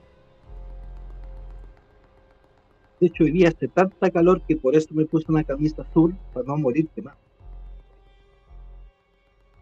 Ando para evitar. Ok. No sé si, no sé si ahí va en la, la imagen. ¿Pompeya? Ok. Ok. No, eh, creo que sí, creo que sí, tengo entendido que sí. Esta es la imagen de cómo se, de cómo se ve absolutamente todo. O sea, cómo, cómo fue que quedó la devastación. Ahí pueden ver en realidad cómo literalmente toda vuelta redonda se ve consumido. Ahora se ven eso que se encuentra a mano izquierda. Ajá. En el mismo medio de todo. Pero está bien. Si lo vemos bien, se ve que es como un tordo. Digamos que quizás lo pusieron en la madrugada después de, del incendio. Que quizás por eso, pues, está intacto. Pero vamos a seguir observando. Si ven en el mismo medio, lo único que no está quemado, nuevamente, es algo azul. No sé si alcanzan a verlo ahí. Sí, yo algo, sí, sí.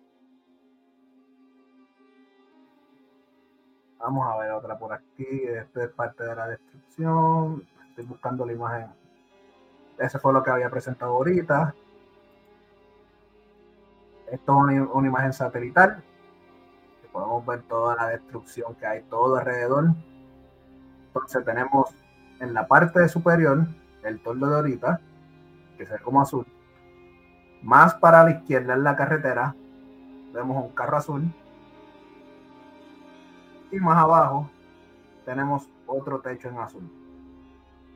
Lo único que todavía se ve con un color brillante, todo lo demás se ve en colores cenizos, que es lo que ha llevado a mucha gente a pensar en esta posibilidad. Aquí tenemos como tal eh, una piscina que está todavía intacta en el mismo medio de todo lo que se destruyó. Sí. Y la famosa Casa Azul que, que sobrevivió al incendio.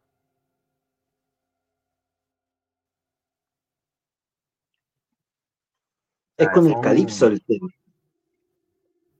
Exactamente, aparentemente es con el calipso. Estoy viendo a ver si consigo la otra imagen que a mí me, me, impactó mucho. Ah, mira el carro aquí que te mencionaba. Déjame, no sé si lo alcanzas a ver, está ahí señalado con, con rojo. Sí. El carro se encuentra literalmente en el mismo medio de la devastación.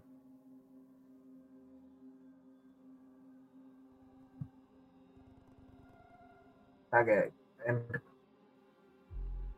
toldo en el mismo medio, al lado de una piscina, que son materiales que son flamables.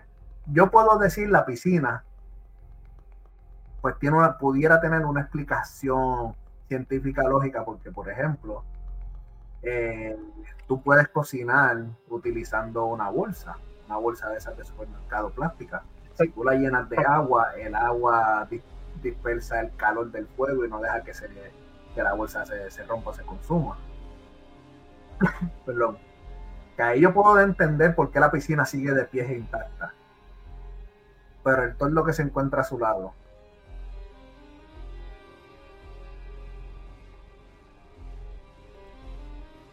Ahí eh, comparte entonces otra imagen también de, de una casa con paredes en azul podemos ver todo lo que no estaba, lo que aparentemente no estaba pintado de azul destruido, pero las paredes que están en azul siguen en pie.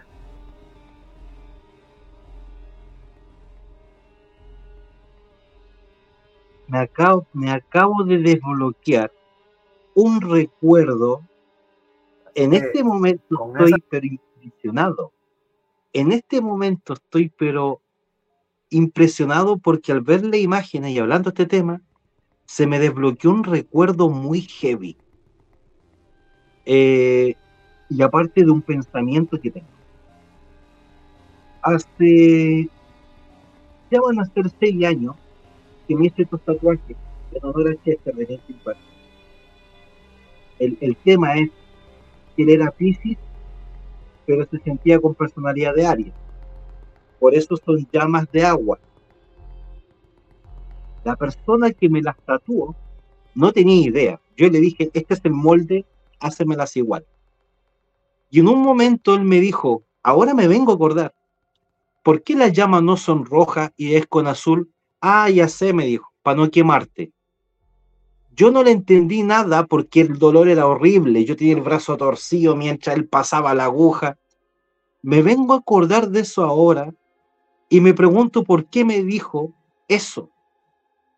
Ya sé por qué son azules para no quemarte. Voy a hacerme el tiempo en la semana, voy a tratar de ubicarlo, a ver si se acuerda de mí voy a preguntarle por qué me lo dijo. Mira, recién se me desbloqueó eso. Y otra cosa es que la semana pasada llegué tarde a ver un canal de televisión y dicen una frase que me dejó para adentro y no he buscado todavía en internet por no tener tiempo. No sé qué fue lo que se trataba la conversación, conversación, pero la persona dijo, donde hay verde, hay azul. Donde hay azul, hay verde. ¿Por qué me quedé pensando con eso? porque eran dos colores que yo pensaba ocupar en una bodega aquí en la casa, que son los colores que me quedaron para pintar. Mi mamá estaba de acuerdo porque son colores luminosos para encontrar mejor las cosas. Y le dije, mire mami, está diciendo los colores que vamos a ocupar para la bodega.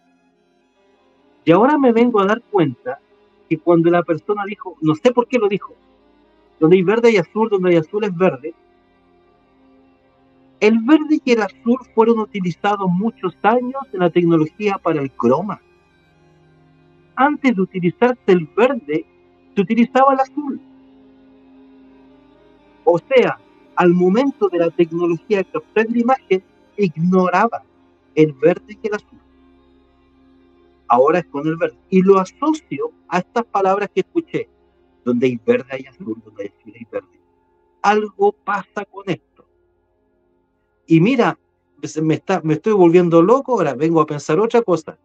Los mares caribeños no son azules, son verdes. Son esmeraldas. ¿No será que ahí tenemos la explicación de muchas cosas? Incluso ahora que lo mencionaste así, me recordaste que cuando uno toma clases de, de arte, si estás haciendo un paisaje de una playa, ¿qué te dicen para que hagas que la orilla se vea mucho más real, se vea más como si fuera agua? No, no te dicen que lo pintes de azul, te dicen que le tires un poco de verde. Sí. Sí. Mira. Y ahora viendo por el lado aquí, estoy viendo que las tortugas ninja tuvieron vida por un moco verde. Los cazas fantasma, cazar fantasma, el ectoplasma era verde. ¡Wow! ¡Wow! Hay algo ahí, hay algo ahí. No, el, el tema de investigación no apto para daltónico. para, darle, para darle más énfasis a, esta a estas teorías, observa la paleta de colores que tenemos ahora mismo. El fondo en verde con, la, con el tipo Matrix y nosotros aquí con una luz alumbrando como azul.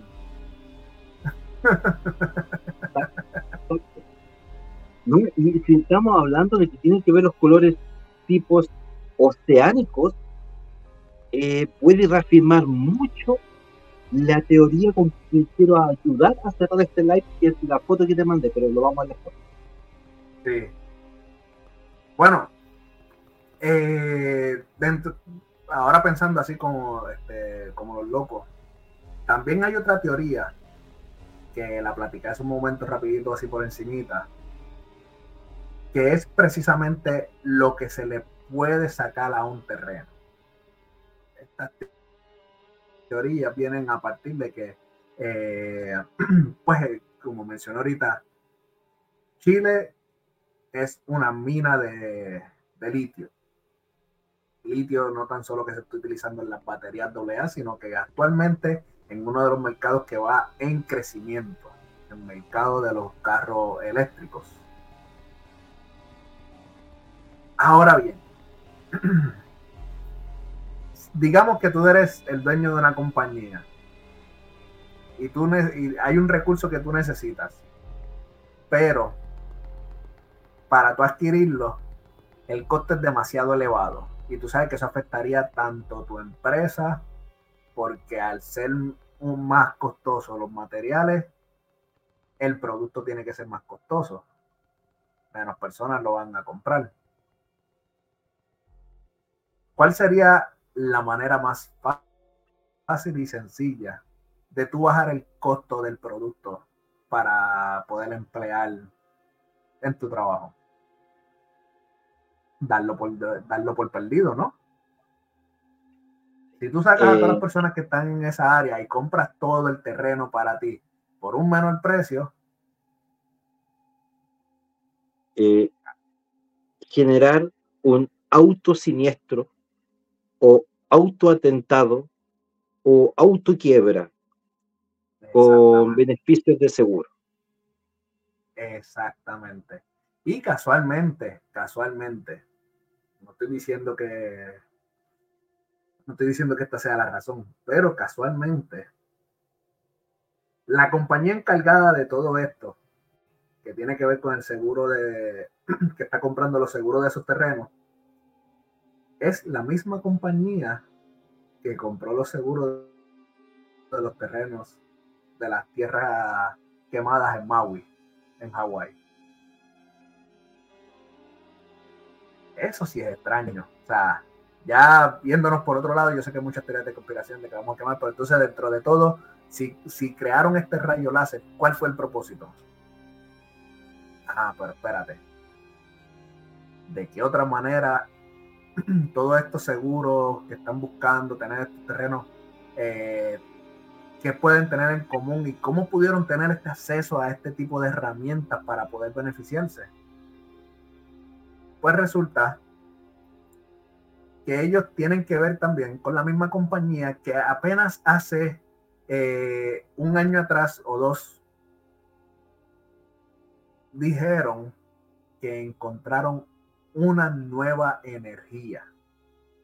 Esta nueva energía se supone que es la energía eh, universal, como ellos le llaman, que es nada más y nada menos que la concentración de luz. Exacto. Es el hecho de que ambas, ambas compañías estén trabajando juntas y ambas compañías estén dando de qué hablar cuando se ven asociadas dentro de los dos, los dos incendios voraces más aterradores que han ocurrido en lo que, en lo que ha, entre el 2023 y el 2024. Ahora bien, ¿qué tú crees de esto? ¿Qué tú crees que, este, que estaría pasando? como te decía al principio, eh, si sumamos la data de todas las cosas que se ven como las que son posibles, realmente no estamos en presencia de una teoría de conspiración, estamos en una conspiración real. Real eh, por un tema eh, a lo padrino. Estos son negocios. Y en los negocios tiene que morir gente. Y si ayuda a bajar la población, mejor.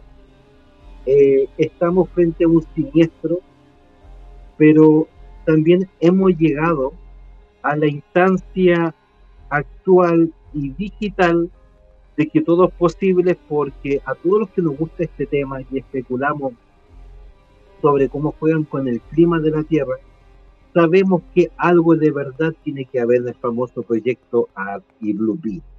Algo hay ahí, por supuesto. Entonces, eh, yo creo que hay de todo metido acá, pero resulta que el tema del litio, aquí en Chile, eh, los mismos empresarios están autocagando en nuestro país. O sea, nosotros, para poder conseguir una batería de litio, no la podemos comprar en Chile. Tenemos que comprárselo al fabricante que compró el litio acá y pedirla de afuera. O sea, nosotros no tenemos el beneficio de nuestros propios minerales. Es por eso que lo que está más a la mano acá es el famoso cobre y por eso que roban tantos cables de los tendillos eléctricos, los postes, que muchas veces quedamos en internet o sin luz por el robo del cobre. Entonces, todo lo que es para la conducción de energía, claro, aquí somos bastante ricos en cobre y litio, pero eh, solamente son beneficiados los, los, los empresarios. Nosotros no tenemos que comprar igual de afuera. em, es todo posible, yo creo todo, porque especialmente con el gobierno que tenemos ahora se presta para esto, están los contactos con esa gente para esto, pero insisto, eh, por experiencia propia, porque lo tuve al frente mío, porque Ricky también lo ha visto en videos y la gente lo ha descrito, eh, hay un comportamiento especial en este fuego, en estos incendios. Eh, yo no lo tomo tanto como que fue enviado ese fuego. para mí era una entidad era una entidad tipo plasmática. Eh, como muchos también hemos visto eh, la oportunidad o grabaciones de ovnis plasmáticos, que es como una medusa. Esto era un comportamiento raro, un movimiento extraño, un movimiento tipo niebla. Eh, con, con lo que vi yo, con muy poco sonido típico del fuego que el sonido el del fuego es como medio, eh, como tipo latigazo. Esto era como realmente raro.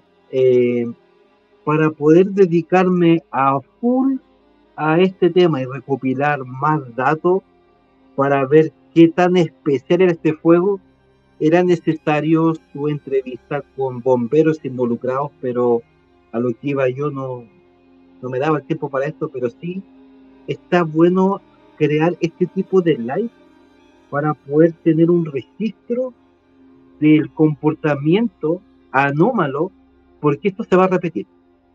No solamente en Chile, en otro lado. Entonces, vamos a ayudar a ir creando data, data de lo que está ocurriendo. Pero sí es bastante extraño todo. Y, y ahora, ¿por qué se hizo? O, si está metido todo este tipo de posibilidades? Por supuesto que sí, por supuesto que sí, la mayoría o todas. Pero todo esto en resumen eh, está manipulado. Esto no fue porque de un día para otro hizo más calor y se encendió.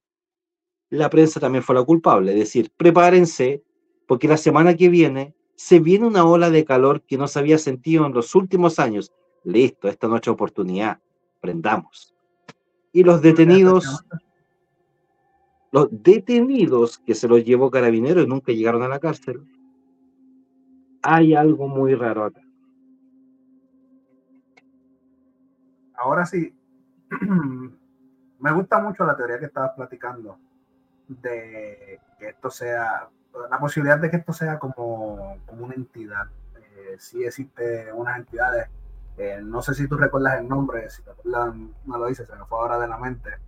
Eh, pero se supone que son como unas entidades eh, que tienen vida como tal, que se encuentran en el aire, que se supone que no podemos ver o prácticamente no se dejan ver. Es como se ha comentado anteriormente en, otro, en otros lugares. por ejemplo, recuerdo que en una ocasión eh, me lo mencionaron porque en un video de, de nuestro buen amigo AGL, mientras él estaba investigando en el, bosque, se escuchó como, como, si se partiera una rama y en ese preciso momento eh, se supone que se vio esta entidad volando por la, por la misma, o sea, que entró en cámara.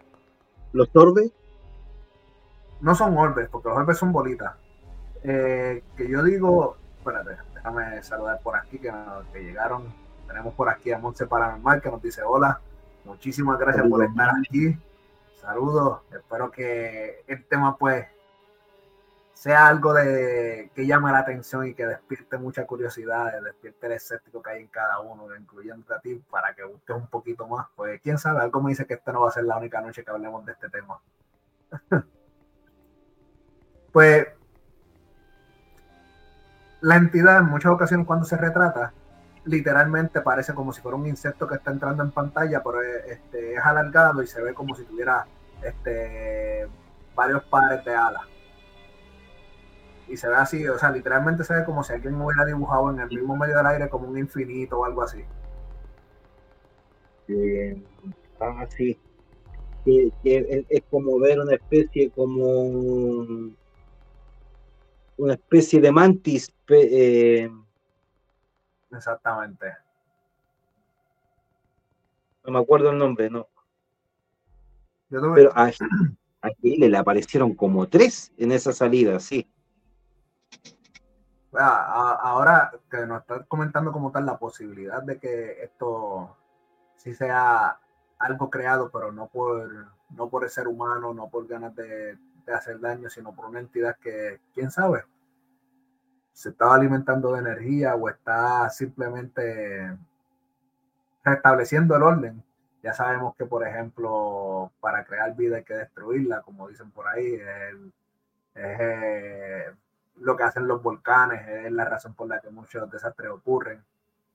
Entonces, no sé si lo queremos ver desde ese punto extraño, digamos algo así como que esotérico, me causa mucho ruido, porque sí, el hecho de que ver que tiene el mismo patrón de varios lugares, que mucha gente se ha, comentado la velocidad que llevaba el fuego para poder brincar de un, lado, de un lado a otro, los movimientos extraños, como por ejemplo ver que literalmente el fuego se ve en el piso marcado tomando una curva.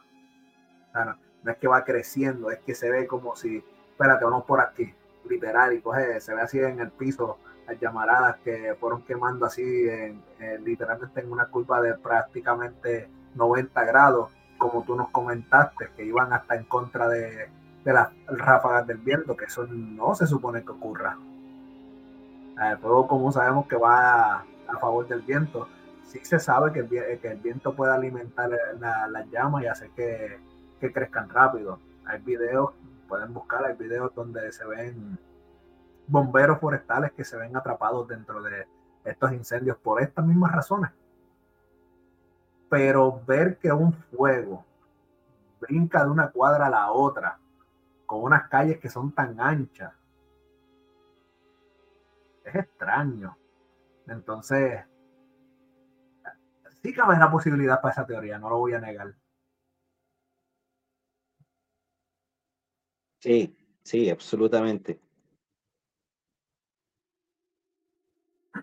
Qué bueno, que nombraste el tema de los volcanes, porque de ahí me agarro después. Sí, sí, sí, definitivamente. No, la verdad, este, ya vamos, ya vamos entrando a, las dos horas. No sé si quieres platicar de eso ahora. Mira, si quieres primero saludar al chat, dame menos de un minuto voy a ver algo abajo y subo al tiro. Perfecto, dale.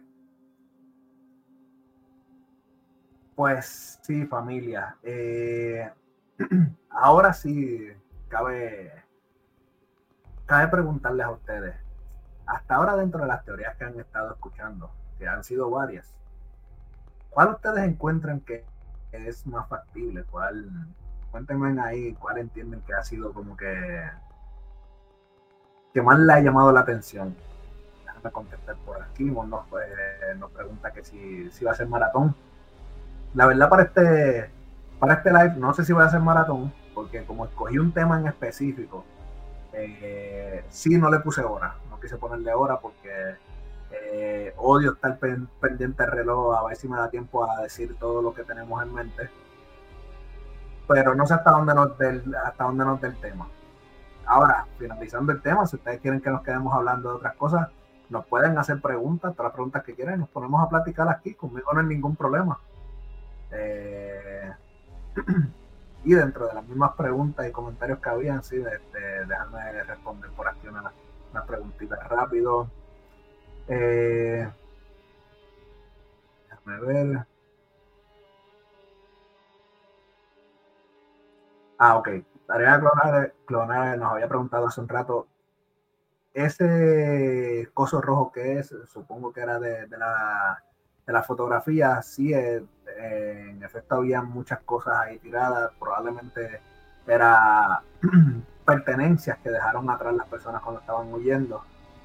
Eh, lo que sí es que pues mucha gente hizo durante por eso las fotos mucha gente hizo afirmaciones sobre todo lo que estaba en color azul, a ver qué era lo extraño de que se tuvieran tantas cosas así que se quedaran sin quemarse literal porque no tenían ningún tipo de señal de, quemadura. Ahí estamos, hermano. Estaba por aquí, por si acaso, tomé, tomé, el atrevimiento porque por aquí uno nos preguntaba que si iba a ser maratón. Yo entiendo que al, ser, al escoger un solo tema, pues a veces el tema pues llega a un punto en que ya uno no, no le puede sacar más. Pero tomé el atrevimiento de decirle a, a nuestro público que este, una vez terminando el tema, si quieren preguntarnos cosas, si, si quieren que nos quedemos un ratito más, que nos dejen saber. Yo no tengo problema, no sé si tú tengas algo que hacer más tarde, tampoco quiero comprometerte. Ninguno. De hecho, la hipótesis que traigo es una mezcla, es un núcleo donde une el tema de hoy con el tema en el cual yo me enfoco. Y no descartaría que se involucre otro tema también. Realmente eh, esta información, esta noticia que apareció hace dos días, me ha hecho pensar bastante eh, y también une todo lo que es el fuego. Y no descarto que también una la ufología y el proyecto ARP. Así que a base de eso, Ricky, él verá en qué momento sube la fotografía y le empieza a explicar más o menos qué es lo que estoy viendo yo. Pues seguro, déjame eh, leer dos comentarios más y subimos la fotografía. Tenemos por aquí a, a César González que nos estaba comentando. A mí me pasó de estar quemando un pastizal, eh, sí, un pastizal en fuego controlado y en momento se prendió en otro lado a tres metros eh, fue algo raro. No, eh, una chispa, Exacto, sí, supongo yo que el mismo viento levantó eh, alguna chispa o algo de, lo mismo que estabas quemando y pues lo, trasladó, que ese, es el peligro de precisamente de los fuegos forestales. Por eso es que incluso hay personas, hay bomberos que se dedican a hacer estos fuegos controlados para tratar de eliminar todas esas cositas que hay por ahí que pudieran entonces eh, levantar este fuego con tanta facilidad. Así que pudiera ser. Aún no descarto la posibilidad de que sea algo raro, que quede claro. Y vamos a ver por aquí, Adriana Conare nos decía, lo de las casas azules fue algo extraño, que no tiene explicación. Súper interesante. Sí, definitivamente algo para mantener el ojo bien, bien cerquita de esto, ya que, como mencioné, eh, en dos lugares distintos se dio. Eh, no tan solo que se dio en dos lugares este, distintos, sino que ahora hay personas que están pintando sus casas en azules en otros países, como mencioné en China, y también este, se llegó a descubrir en un lugar, eh, es como si fuera una urbanización de personas adineradas, en el que casualmente todas esas personas decidieron pintar sus techos de este mismo azul. ¿Por qué? No sabemos. ¿Será que simplemente creen en, la, en estas teorías? Quizás. ¿Será que su, su bolsillo les, compró cierta información que a nosotros los, los menos ricos pues no nos ha llegado? ¿Quién sabe? Pues bueno, vamos entonces para preparar para poder subir la fotografía. Eh, a ver.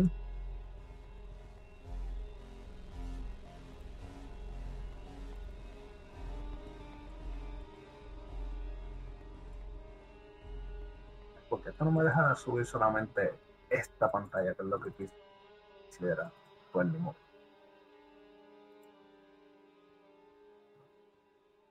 Ah, es porque en propiedades de Windows, en pantallas tienes que elegir la opción duplicar. Y ahí el stream te toma como. Eh, tienes que cerrar el live para configurar eso, según lo que yo me acuerdo. Yo hay ya para manejarlo en hace tiempo.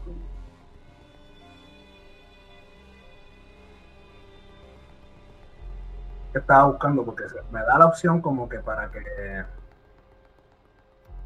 para que comparta este, una imagen, pero entonces cuando, cuando trato de compartir solamente esa pantalla, no, no me... Ah, ver, ahí está, ahí está, espérate ya. Era, parece que fue por el internet que estaba un poquitito lento. Vamos a ver. Ya. Estimados amigos del y estimados amigos que van a ver esta repe, si es que quieren ver la repe. Si ustedes son de Chile, Perú, Estados Unidos y México, levanten la manito, ocupen su cuaderno de anotaciones donde quieren agregar datos conspiranoicos y anoten esta loca idea de su amigo Chester, que al parecer no es tan loca. Se descubrió que volcanes submarinos de más de 1800 metros en costas de Perú y de Chile. Recién ahora, con la tecnología de ahora, se viene a descubrir. ¿Cuál es el primer pensamiento que se me vino a mí? Listo. De aquí está la explicación de los sismos, la mayoría de los sismos en las costas de Chile que vienen bajo el mar. Y aquí viene la explicación del por qué también tenemos tsunamis tan violentos. Este es el lado, por el lado sísmico que yo lo estuve viendo. Después me puse a pensar que si estos volcanes, al no entrar en erupción, hacen el efecto de vibramiento en el cual empieza a jugar con las aguas del de Pacífico. Pero si entran en erupción, es muy probable que llegue esta lava seca endurecida y se amplíe el campo, como ocurrió en Islas Canarias, que se empezó a perder la isla y se ganó terreno. Bueno, esta noticia no la he indagado más allá porque la encontré hace dos días, la subí al estado de Instagram, porque dice la profundidad, pero no la distancia desde el continente. Eso es bastante importante de saber pero ya me imagino que puede ser por el lado de Arica, que tenemos la conexión directa con Perú. Ahora, estamos hablando hoy del fuego, del comportamiento del fuego. Es probable que el fuego que hayamos visto tenga vida propia, o puede ser que el fuego sea igual que un virus, que cada vez se va enfrentando los obstáculos y se comporta más inteligente y cada vez nos va a sorprender más con su actitud al momento de pasar por ciertos lugares, ciertas zonas y como conversamos hoy día, la actitud diferente con ciertos colores. Pero también hay que pensar que la sangre de la tierra es fuego. Aquí ya nos hacemos pensar la importancia y vitalidad que tiene el fuego en este planeta. Pero resulta que este fuego de este volcán, de este magma, ¿por qué se le imposibilita salir a la superficie? Porque está tapado por el mar azul. Mira qué interesante, igual que estamos viendo el tema de las casas. Pero si yo este tema lo llevo a la ufología, vuelvo a preguntar a los amigos de Chile, a los amigos de Perú, a los amigos de México y Estados Unidos. ¿Ustedes tienen volcanes peligrosos en su país? Sí, todos estos países. Y justamente son cuatro países de zona caliente de avistamientos. ¡Wow! ¡Wow! ¿Qué mierda pasa acá? Vamos a agregar un dato de nuestro gran y poco respetable amigo Jaime Maussan. La constante observación a Volpatepec, al volcán, donde hay registros de ingresos y salidas de ovnis. En los volcanes.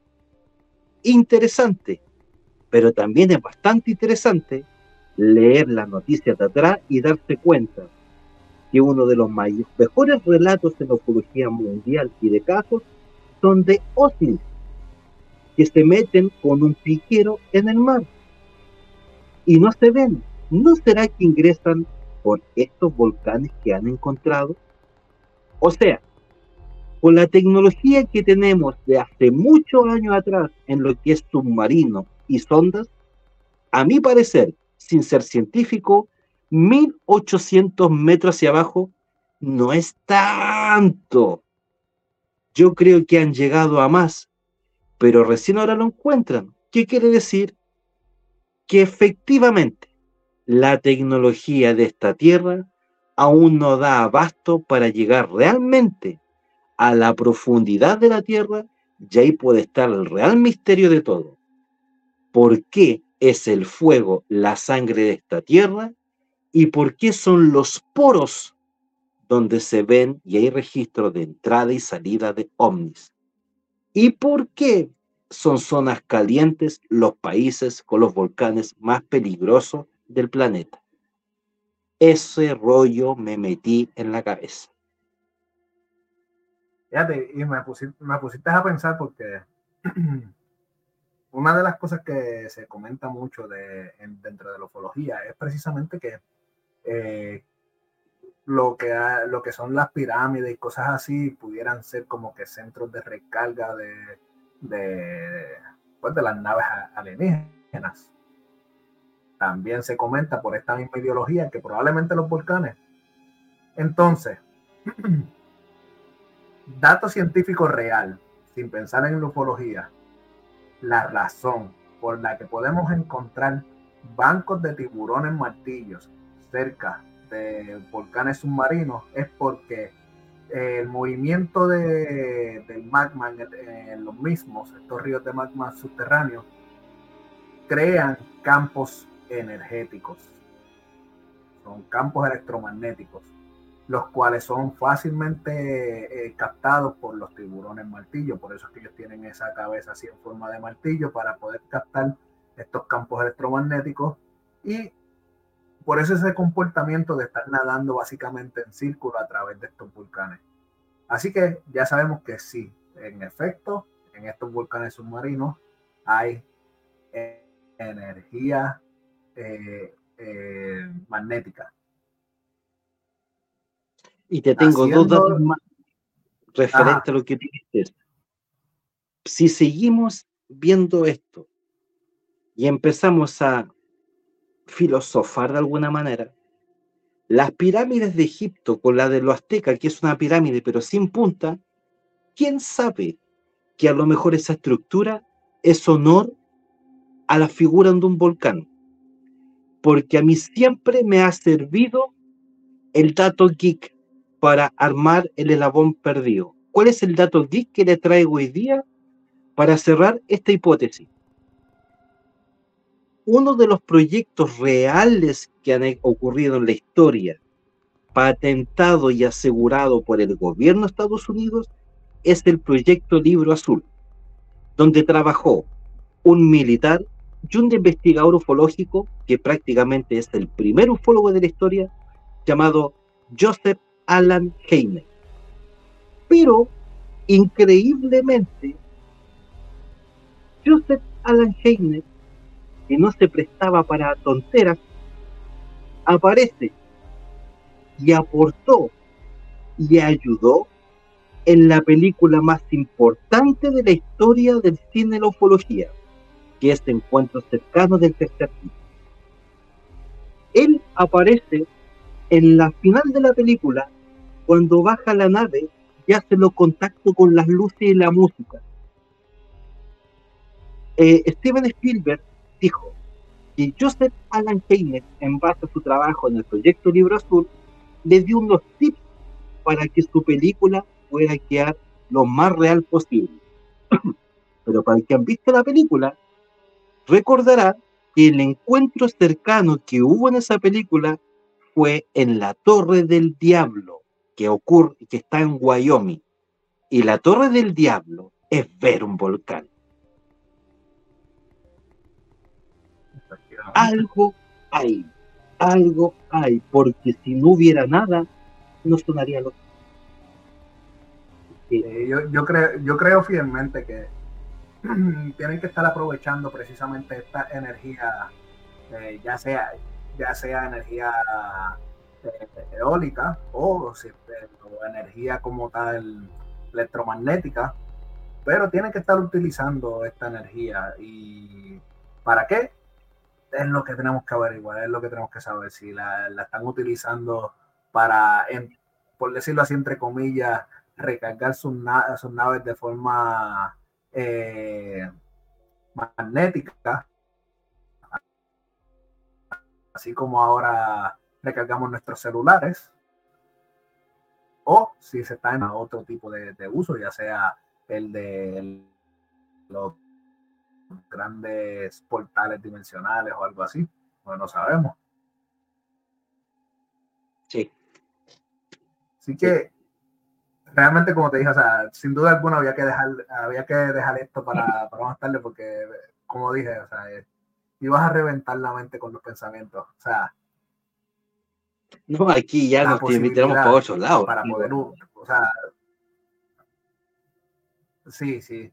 No, y, y, nuevamente, quién sabe, con los comportamientos tan erráticos que, que, que tú mismo viste, que pudiste presenciar sobre estos, estos incendios, eh, si tiene algo que ver con estas energías, si tiene que ver, como mencionaba, y si, y si de casualidad estas energías se están utilizando para portales y lo que estamos viendo es este, algún ser interdimensional que durante eh, en un momento en el que se abrió un portal de esto en, estos lugares cercanos donde hay volcanes, llegó hasta acá y eso es lo que estamos viendo. O sea, no sabemos, no o sea, es una, es una teoría que se suena un poco loca, pero es interesante, es una teoría muy interesante. Sí. a ver, no solamente en el tema paranormal ufológico, en la misma política y en la vida social, todos sabemos que se están aprovechando de nosotros. Eh, lo mencioné en un principio, el poder de la prensa, el, el poder de que uno se llame Juan Pérez y no tenga apellido Gutenberger, ¿me entiende? El trato es distinto. No quieren, no les gusta la gente pensante, no quieren que la persona crezca o se dé cuenta. Piensan que la mayoría estamos en un entorno que estamos ocupando las redes sociales de mala manera, bailando en TikTok, creando memes. La verdad, la persona que piensa que nosotros estamos creando memes no se equivoca, yo hago memes, pero también lo para poder averiguar un poco más y gracias a los casas noticias que también están en este tema ufológico paranormal, dan data bastante buena y de primera fuente, en el cual cuando lo empezamos a unir, notamos que está todo cíclico, cíclico está todo unido de alguna manera. Y a lo mejor jugando en la teoría, tal día, en tal live, rozamos o tocamos la verdad, pero seguimos especulando y nos fuimos para otro tema. Entonces, esperemos que de alguna manera, en una generación futura, Dios quiera siga existiendo YouTube, alguna persona escarbando llegue alguno de estos videos y podamos proporcionarle algo que a lo mejor ya se dio cuenta y diga, wow, estos muchachos en este canal, en cierta maratón, en cierta temática, algo vieron, dieron cuenta antes. Y poder ayudar, porque esto mucha gente puede tomarlo que uno juega al conspiranoico, que uno juega con el miedo, que juega con lo extraño, y no.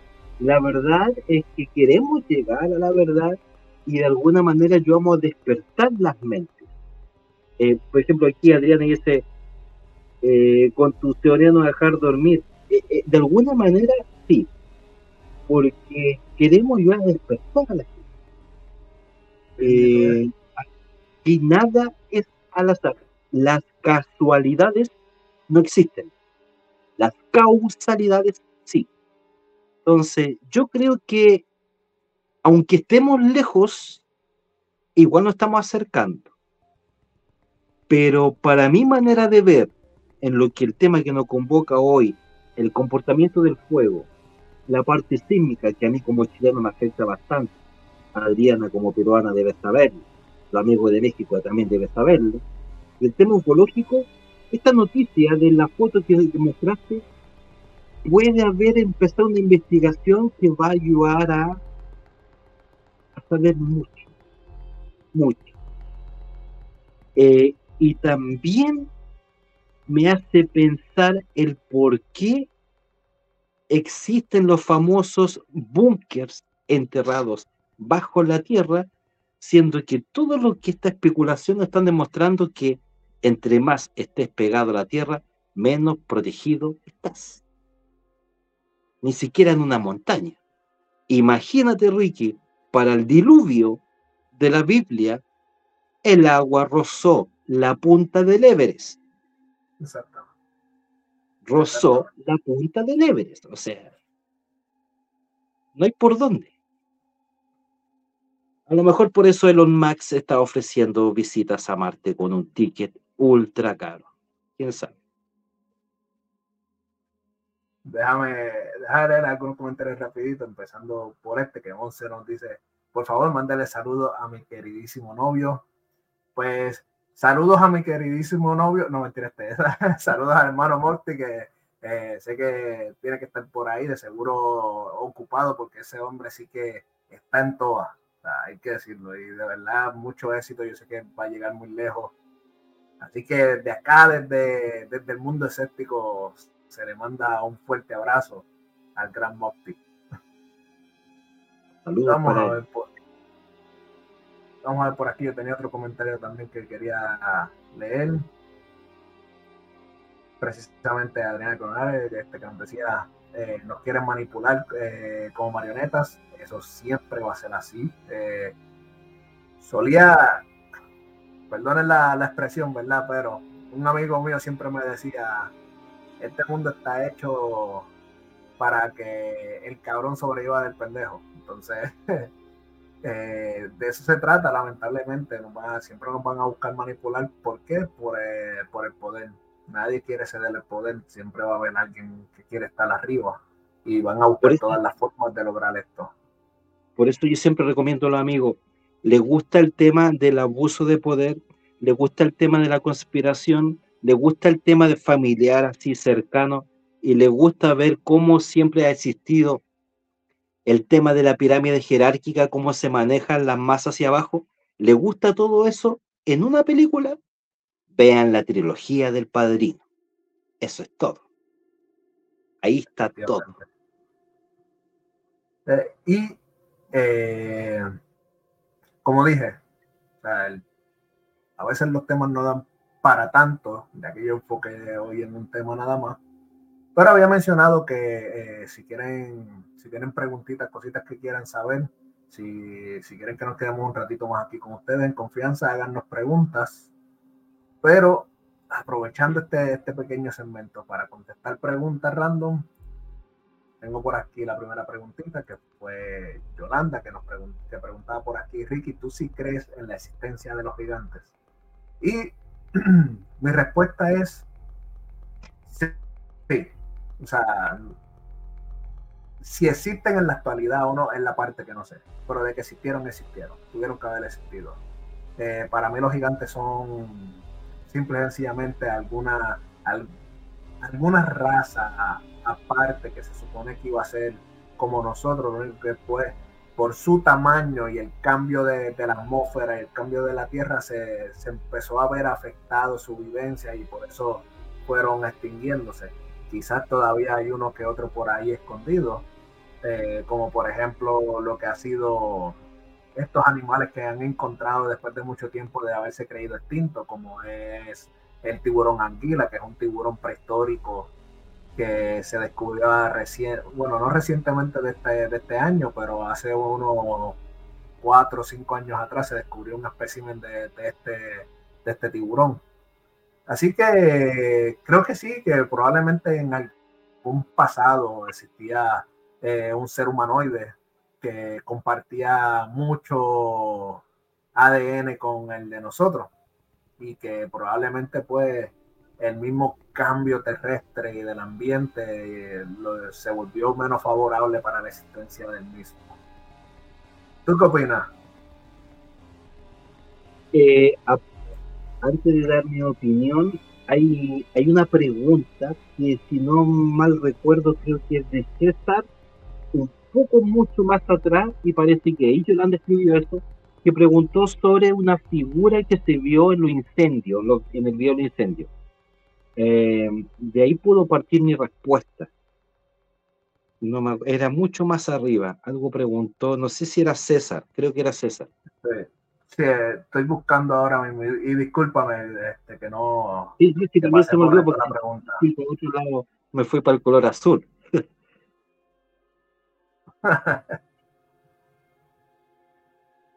A ver, déjame ver.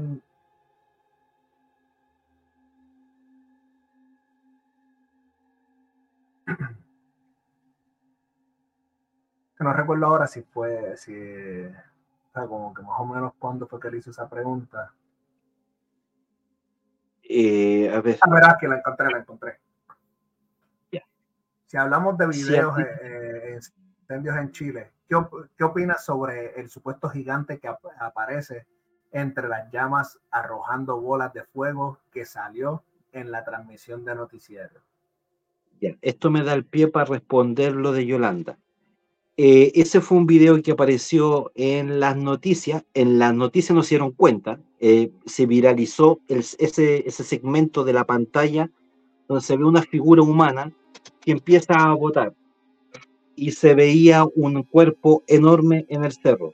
Realmente estaba botando agua con una botella para tratar de apagar el fuego y la imagen de la cámara estaba enfocando el incendio de atrás, pero la persona estaba más adelante. Fue un efecto visual. No hay ningún gigante lanza bola de llama ahí. Y de ahí me tomo con la pregunta de Yolanda, y yo creo que sí, existieron los gigantes, depende quién lo haya relatado. ¿Qué quiero decirte con esto? Cuando se hablaron de los gigantes, yo tengo la teoría de que realmente se referían a los dinosaurios, pero si era figura humanoide, yo tengo dos hipótesis. Una, que dentro del reino de los dinosaurios había también seres humanoides de ese tamaño. Pero también me pongo a pensar en la parte lógica. Si había en alguna parte de la Tierra una especie de tribu en la cual no existía la información, ni libros, ni internet, ni gente de otro lugar que viniera a verlos, y eran enanos, pigneos, y de repente aparece un ser humano o yo que mide un metro ochenta y cinco, desde ahí se va a escribir la historia de que fueron visitados por un gigante. Por darte un ejemplo, no sé si recuerdan cómo actuaron los Ewok cuando vieron a Chewbacca. Exactamente. Entonces, puede que para ellos algo muy normal para nosotros, por primera impresión, haya sido algo increíble.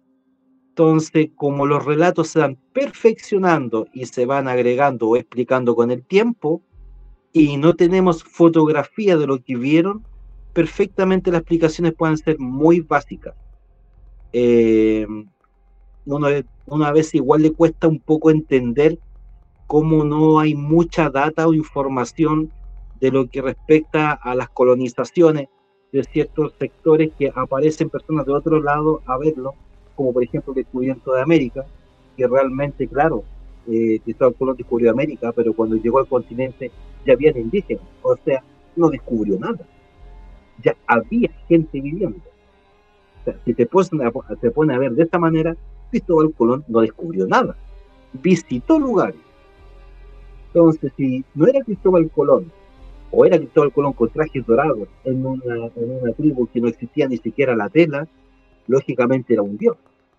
Lógicamente no era un barco, era una nave. Lógicamente no eran antorchas creadas, eran bolas de fuego. Entonces, como falta de imágenes y más data, es probable que la explicación sea lógica a muchas cosas.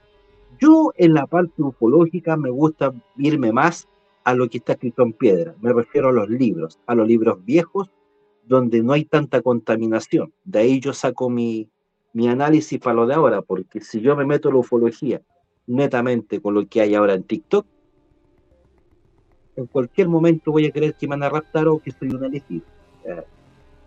hay que leer historia.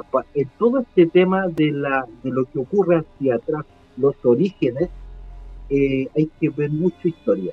Y la historia hispánica tiene tanto detalle que te puede dar que por ahí, por ahí puedes saber más. Fíjate, me, me acordaste, platicando precisamente de eh, cuando llegan los españoles y llegan en sus naves, quizás vestidos con trajes dorados, lo que son eran las armaduras como tal, eh, lo vieron como dioses. Me llevaste a pensar en un, un comentario que hice en algún momento, que tiene que ver como tal con eso mismo, porque a los españoles se, se, les trató como dioses. Y existe una posibilidad muy grande también que tenga algo que ver con algo que también está escrito en piedra. Lo que pasa es que no estoy hablando de libros como tal. Estoy hablando de la arcilla sumeria, estoy hablando de lo que fueron los Anunnakis.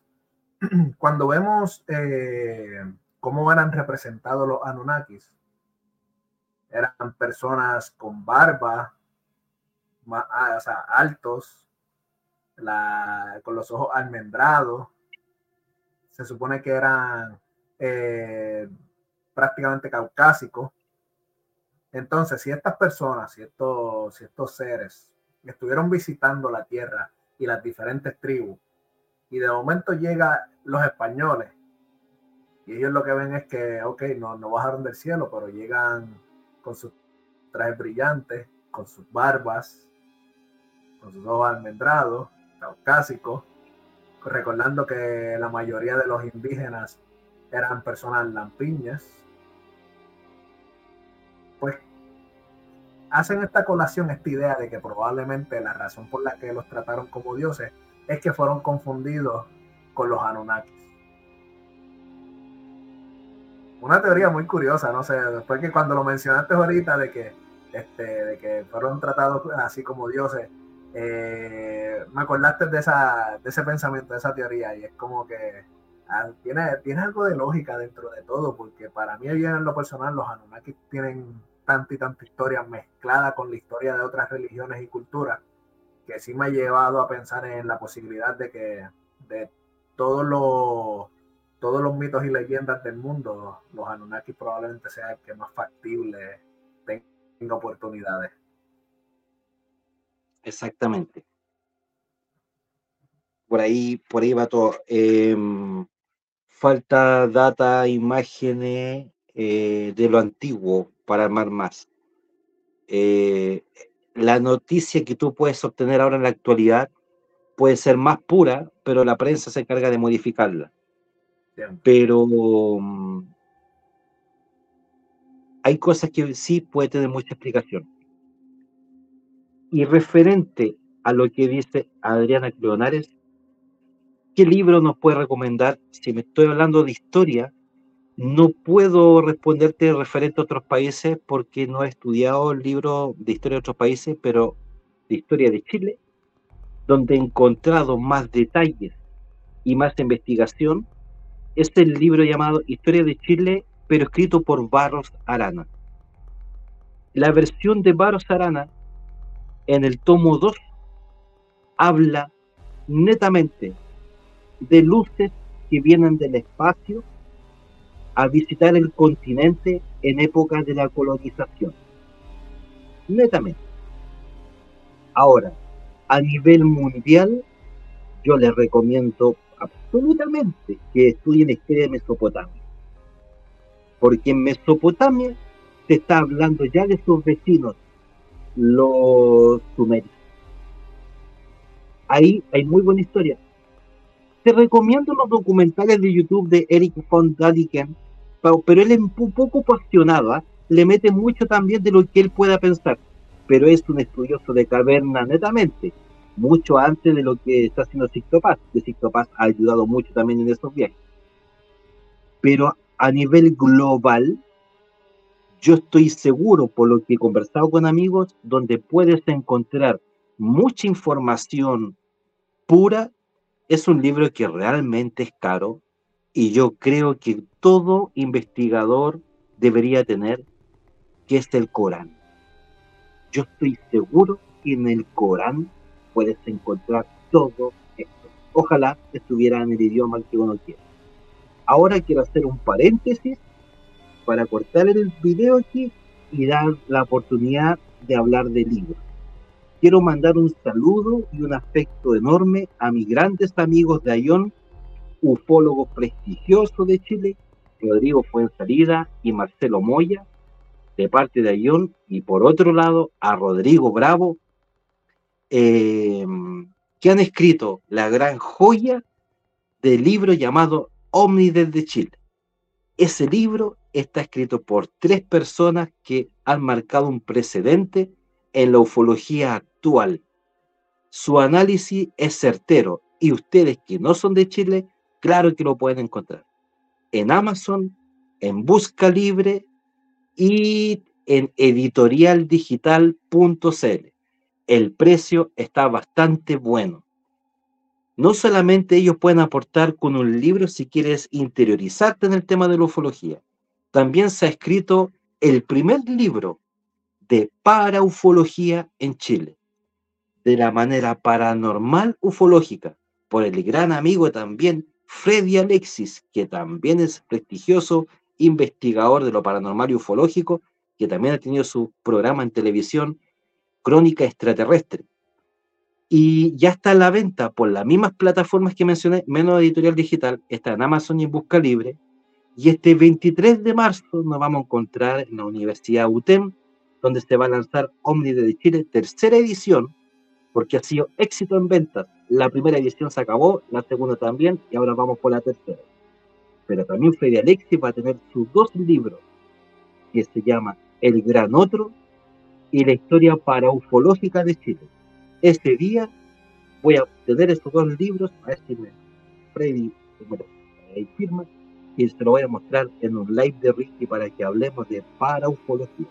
Estos libros yo se los recomiendo de, los amigos cercanos reconocidos aquí en Chile, pero a nivel mundial, historia. Ínquenle el diente a la historia, a los inicios. Pero si quieren entender también cómo funciona la conspiración, métanse a la historia de los inicios de los Estados Unidos y verán que Estados Unidos toda la vida ha manipulado todo. Toda la vida cuando César creo que era el que preguntaba en un live anterior, o, otro no me acuerdo, ¿por qué todo de Estados Unidos? ¿Por qué siempre, ahí está Yellowstone, ahí está el área 51, ¿por qué todo ahí? ¿Por qué está la casa de los Warren ahí? Te lo acabo de responder. Eh, tiene mucho que ver también con el tema turismo, pero hay que investigar. Gracias por el espacio. No, no, sabes que este, este es tu hogar también. Entonces, aquí no hay, censura para todo lo que tienes que, contarnos y expresar. Pero sí, efectivamente, eh, eso de que todo en Estados Unidos, fíjate que lo, he pensado mucho tiempo, lo, he pensado demasiado. Y he llegado al pensamiento de que no se trata de que todo Estados Unidos. Se trata de que a nivel de, de exportar información, Estados Unidos es muy liberal. Entonces, pues, con el crecimiento de, la, de las plataformas, las redes sociales, la televisión y todo esto, pues hemos podido ver más de Estados Unidos que de otros lugares. Es mi opinión en cuanto a eso. Porque ¿cómo te puedo decir? Ahora mismo, cuando hablamos de cosas sobrenaturales y leyendas, vamos a encerrarnos en leyendas nada más. México se queda con, este, con el mundo entero si hablamos de leyendas. O sea, México, por cada espacio de tierra que hay, existe de una a cinco leyendas por cada cuadra. O sea, es, bien vasta el universo de, las leyendas dentro de México. Pero no fue hasta ahora que tenemos las redes sociales que nos empezamos a dar cuenta de eso. Mientras que Estados Unidos, siendo liberal y exportando, exportando visualmente a través de la televisión, las computadoras y todo esto, todo lo que tiene, pues, nos ha hecho creer que todo es Estados Unidos. ese es más venta, pero realmente los orígenes de las cosas, no solamente ufológico, sino que también el tema eh, para ufológico, paranormal, el tema de contacto con los dioses está todo en los continentes viejos. De ahí viene, por algo también de ahí viene la profecía de Jesús también. Y el gran, este es un detalle que a mí se me olvidó decirlo en el otro live, cuando hablamos de la, se interpretaban los lo extraterrestres como dioses. Mucha gente olvida al gran Siddhartha Gautama. Siddhartha Gautama, Buda, que tenía las mismas cualidades que Jesús. Nació de la misma manera, tenía poderes, por una pequeña gran diferencia. La historia de Siddhartha Gautama fue 5.000 años antes que Jesús. No han visto ese detalle. Y el otro detalle que no han visto es que muchas personas piensan que la típica figura de, de Siddhartha Gautama está en posición zen orando con los ojos cerrados. Se dice que no tiene los ojos cerrados, que los ojos eran así. Y era muy parecido a mi compadre que tengo acá. Siddhartha Gautama, hay un temazo ahí, y yo creo que como ya estamos hablando del, de una religión, del budismo, todo lo que implica el budismo, el tipo de alimentación, cómo mirar la vida, eh, es tremendo también.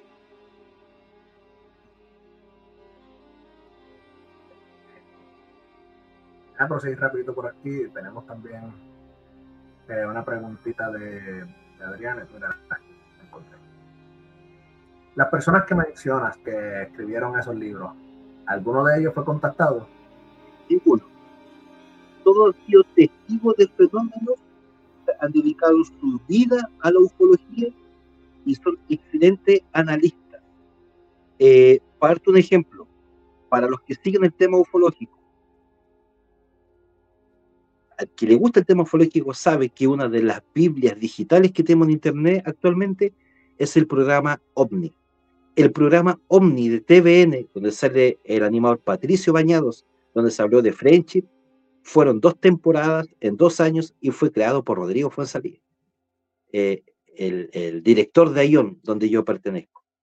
Marcelo Moya se toma todas las redes de las radios, Radio Bio Bio, y analiza el tema de la ufología como era la vieja escuela. Día viernes y sábado en la medianoche a la una de la mañana hablando de ufología como lo hacía Orson Welles. Y Rodrigo Bravo, militar en retiro de la aviación, fue la primera persona que se le permitió en Chile hablar de ovnis con permiso de los militares. Y estas tres personas que son mi amigo participaron en el comité del CEFA, el Centro de Estudios Fenómenos Aéreos Anómalos, que lamentablemente por tema de recursos cerraron. Pero ellos tres tienen sus libros por separado, pero se juntaron para hacer este libro Omni de Chile, que es, tienen que sacar como muchos más.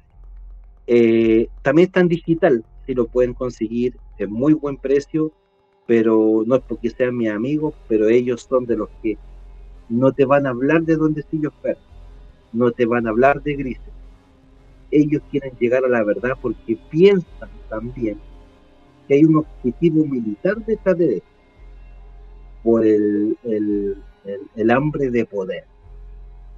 Pero dentro de su corazón eh, de cultura popera ufológica, también quieren creer que pueden existir. Todos queremos creer que también existe un gris, como para armar bien la historia pero ellos son muy lógicos para todo. Yo le he mandado 20 videos y no ven nada. Yo en uno creo ver algo, pero ellos no ven nada. Pero llevan años en el campo. Tú te vas a un canal de History Channel en Alienígenas Ancestrales, Rodrigo y Marcelo tienen estas apariciones. Así que se los recomiendo realmente.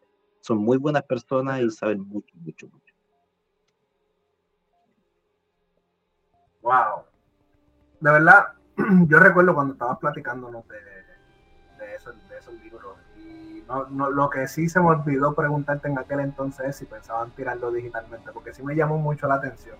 Me llamó la atención porque vi que eran personas que, saben de lo que están hablando, que no es que te están hablando de lo que veían en, en TikTok o de lo que de las películas que este, o sea, el conocimiento que te brinda la película y ya, o sea, sino que son personas que sí se dedicaron a estudiar estos, estos temas, que sí fueron a ver qué es lo que hay.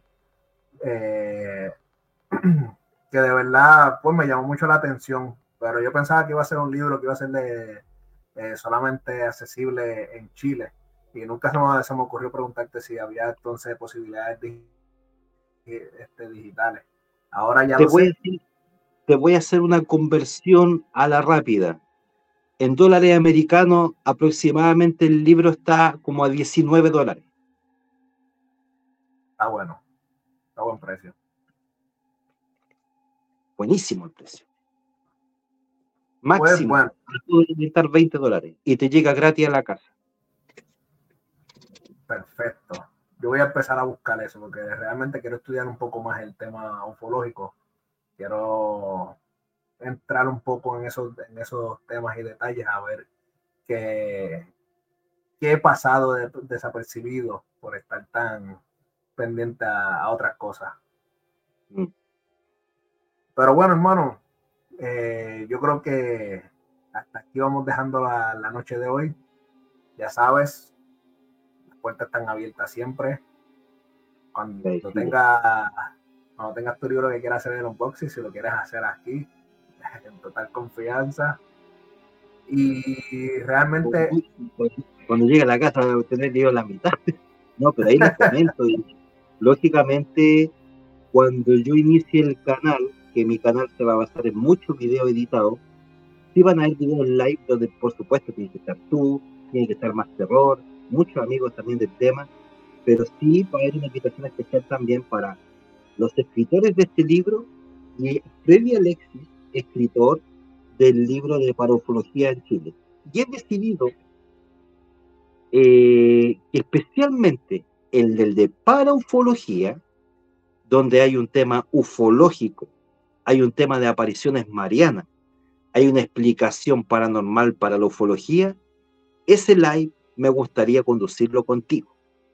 Así que ya desde ya sabrás que vas a ser mi compañero en la entrevista del gran Fede Alexi y ahí el 23 de marzo vamos a tener más novedades sobre ese libro.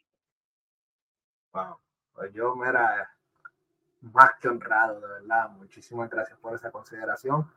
Desde ya te digo que sí. no, no te preocupes, tú simplemente el día que, eh, que tenga fecha me dice, mira, para tal día, pero ya sabes que sí, que ahí estaré. Sí, no, pobre que me digas que no. Te mando un piro. Ahí lo vamos a hacer, por supuesto. Eh. yo sé que el material de Freddy eh, encapsula muchas cosas las que viste tú y también vas a querer tenerlo en tu canal, por supuesto. Eh, de ahí a poco vamos a ir adquiriendo buena data, buen archivo. traten de seguir a los investigadores, que ven con altura de mira y no con un tema de show, estas cosas. Eh, Ricky lo sabe, Más Terror también, lo que es dedicarse a esto no es tanto porque no entretenga, tenemos hambre de saber algo, de llegar a algo de verdad y poder compartirlo con ustedes, y los que hemos mencionado también, hasta el gran Eric Dani, que los primeros ufólogos, también los escritores, eh, quieren ayudar a esto, así que somos un equipo grande. Eh, unos más conocidos que otros, otros con más seguidores que otros, pero todos queremos lo mismo. Todos queremos lo mismo. Y todos aún tenemos la duda de qué es todo. Así que entre todos aportamos. Y lógicamente, como lo hemos dicho muchas veces, no solamente los amigos del canal, no solamente Ricky, Masterrol, yo, también los amigos eh, ufólogos que tienen sus redes sociales. Las personas que nosotros nos alimentan y nos dan ganas de seguir en esto son las personas que nos apoyan en el chat. Las personas que te eh, opinan en tu publicación, las que te escriben por interno y te preguntan, me gustaría que tú manejaras este tema. Eh, si no existiera esta gente y estuviéramos realmente solos, yo creo que no haríamos nada. Así que gracias siempre a todo el apoyo incondicional. Sí, mito, eh, nuevamente de, parte de Chester y de mi parte, muchísimas gracias a todos ustedes por haber estado en este especial de tu mundo escéptico. sobre todo eh, por el hecho de que el mes pasado, que supone que arrancara pues por motivos de, de, mudanza y cosas personales, no pude hacerlo, así que me vi a la carrera empacando este especial aquí para, para poder compartir con ustedes. Aparte de lo importante que era para mí poder entonces tener esta plática sobre eh, lo sucedido en Chile. Eh, sí, para el próximo sábado, que es el último sábado de mes, como es de costumbre, sí voy a hacer también eh, Tu Mundo Escéptico, así que estén, al pendiente. Eh, en este caso, eh, tendré invitadas a las sirenas de Riley para platicar un poco, ya saben que con, que con estas damas, pues, el panorama se expande. Estamos hablando, vamos a estar hablando de energía, hablando de espiritualidad, hablando de conspiración, de ufología. Así que creo que va a ser un programa excelente. Así que estén al pendiente.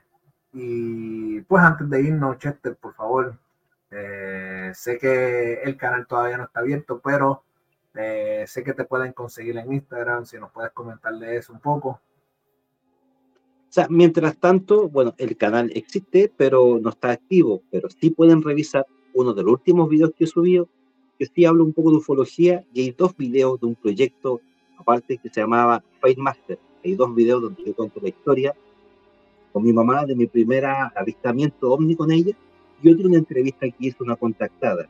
Este es un demo que yo hice donde ahí me di cuenta que funcionarlo con Retromaster tenía que hacer el hangar. Así que hay, hay unos videos muy clave por el cual yo me decidí a, a tirar una full en esto. En esos dos videos, el live especial de ufología que tuvimos con AGL, con Mundo Escéptico, Ricky y con Eric Murúa, fue tremendo live. Y de ahí a mí me salió el clic. También está ese video ahí, se los recomiendo. Y eso es en el canal de YouTube Hangar Retromaster Underground. Disculpe que sea tan largo, pero cuando ya me active, lo voy a abreviar al nombre que tengo acá. Hangar RMO. Y en Instagram estoy como chester.ufogeek. Así que ahí subo de todo. Entre conspiración, foto familiar, ufología y Linkin Park. Hay mucho meme de gato, así que bienvenido. Eso, y prometo avisar eh, tanto en el canal como en Instagram cuando tenga la fecha exacta. No sé aún cuándo va a ser, pero sí me está oliendo que en abril estamos de vuelta. En abril sí o sí. Eso, y nuevamente muchas gracias por la consideración, invitación, espacio y empezar a averiguar de a poco, a ver si la chuntamos algún día a la verdad y gracias a todo el chat también participativo. Pues bueno, eh, gente, no te me retires. Eh, solamente me despido del público. Así que a toda la comunidad de, de escépticos que se encuentra aquí con nosotros, muchísimas gracias. Espero que, como siempre digo, no se trata de que crean todo lo que estamos diciendo. Se trata de que despierten el escéptico que hay en cada uno de ustedes para que se den la tarea de investigar, de estudiar, de querer llegar a, lo que puede ser, porque jamás lo vamos a tener, pero algo más cercano a lo conocido como la verdad absoluta. Muy buenas noches a todos y, que pasen linda semana. Hablamos. Chao. Salud, salud.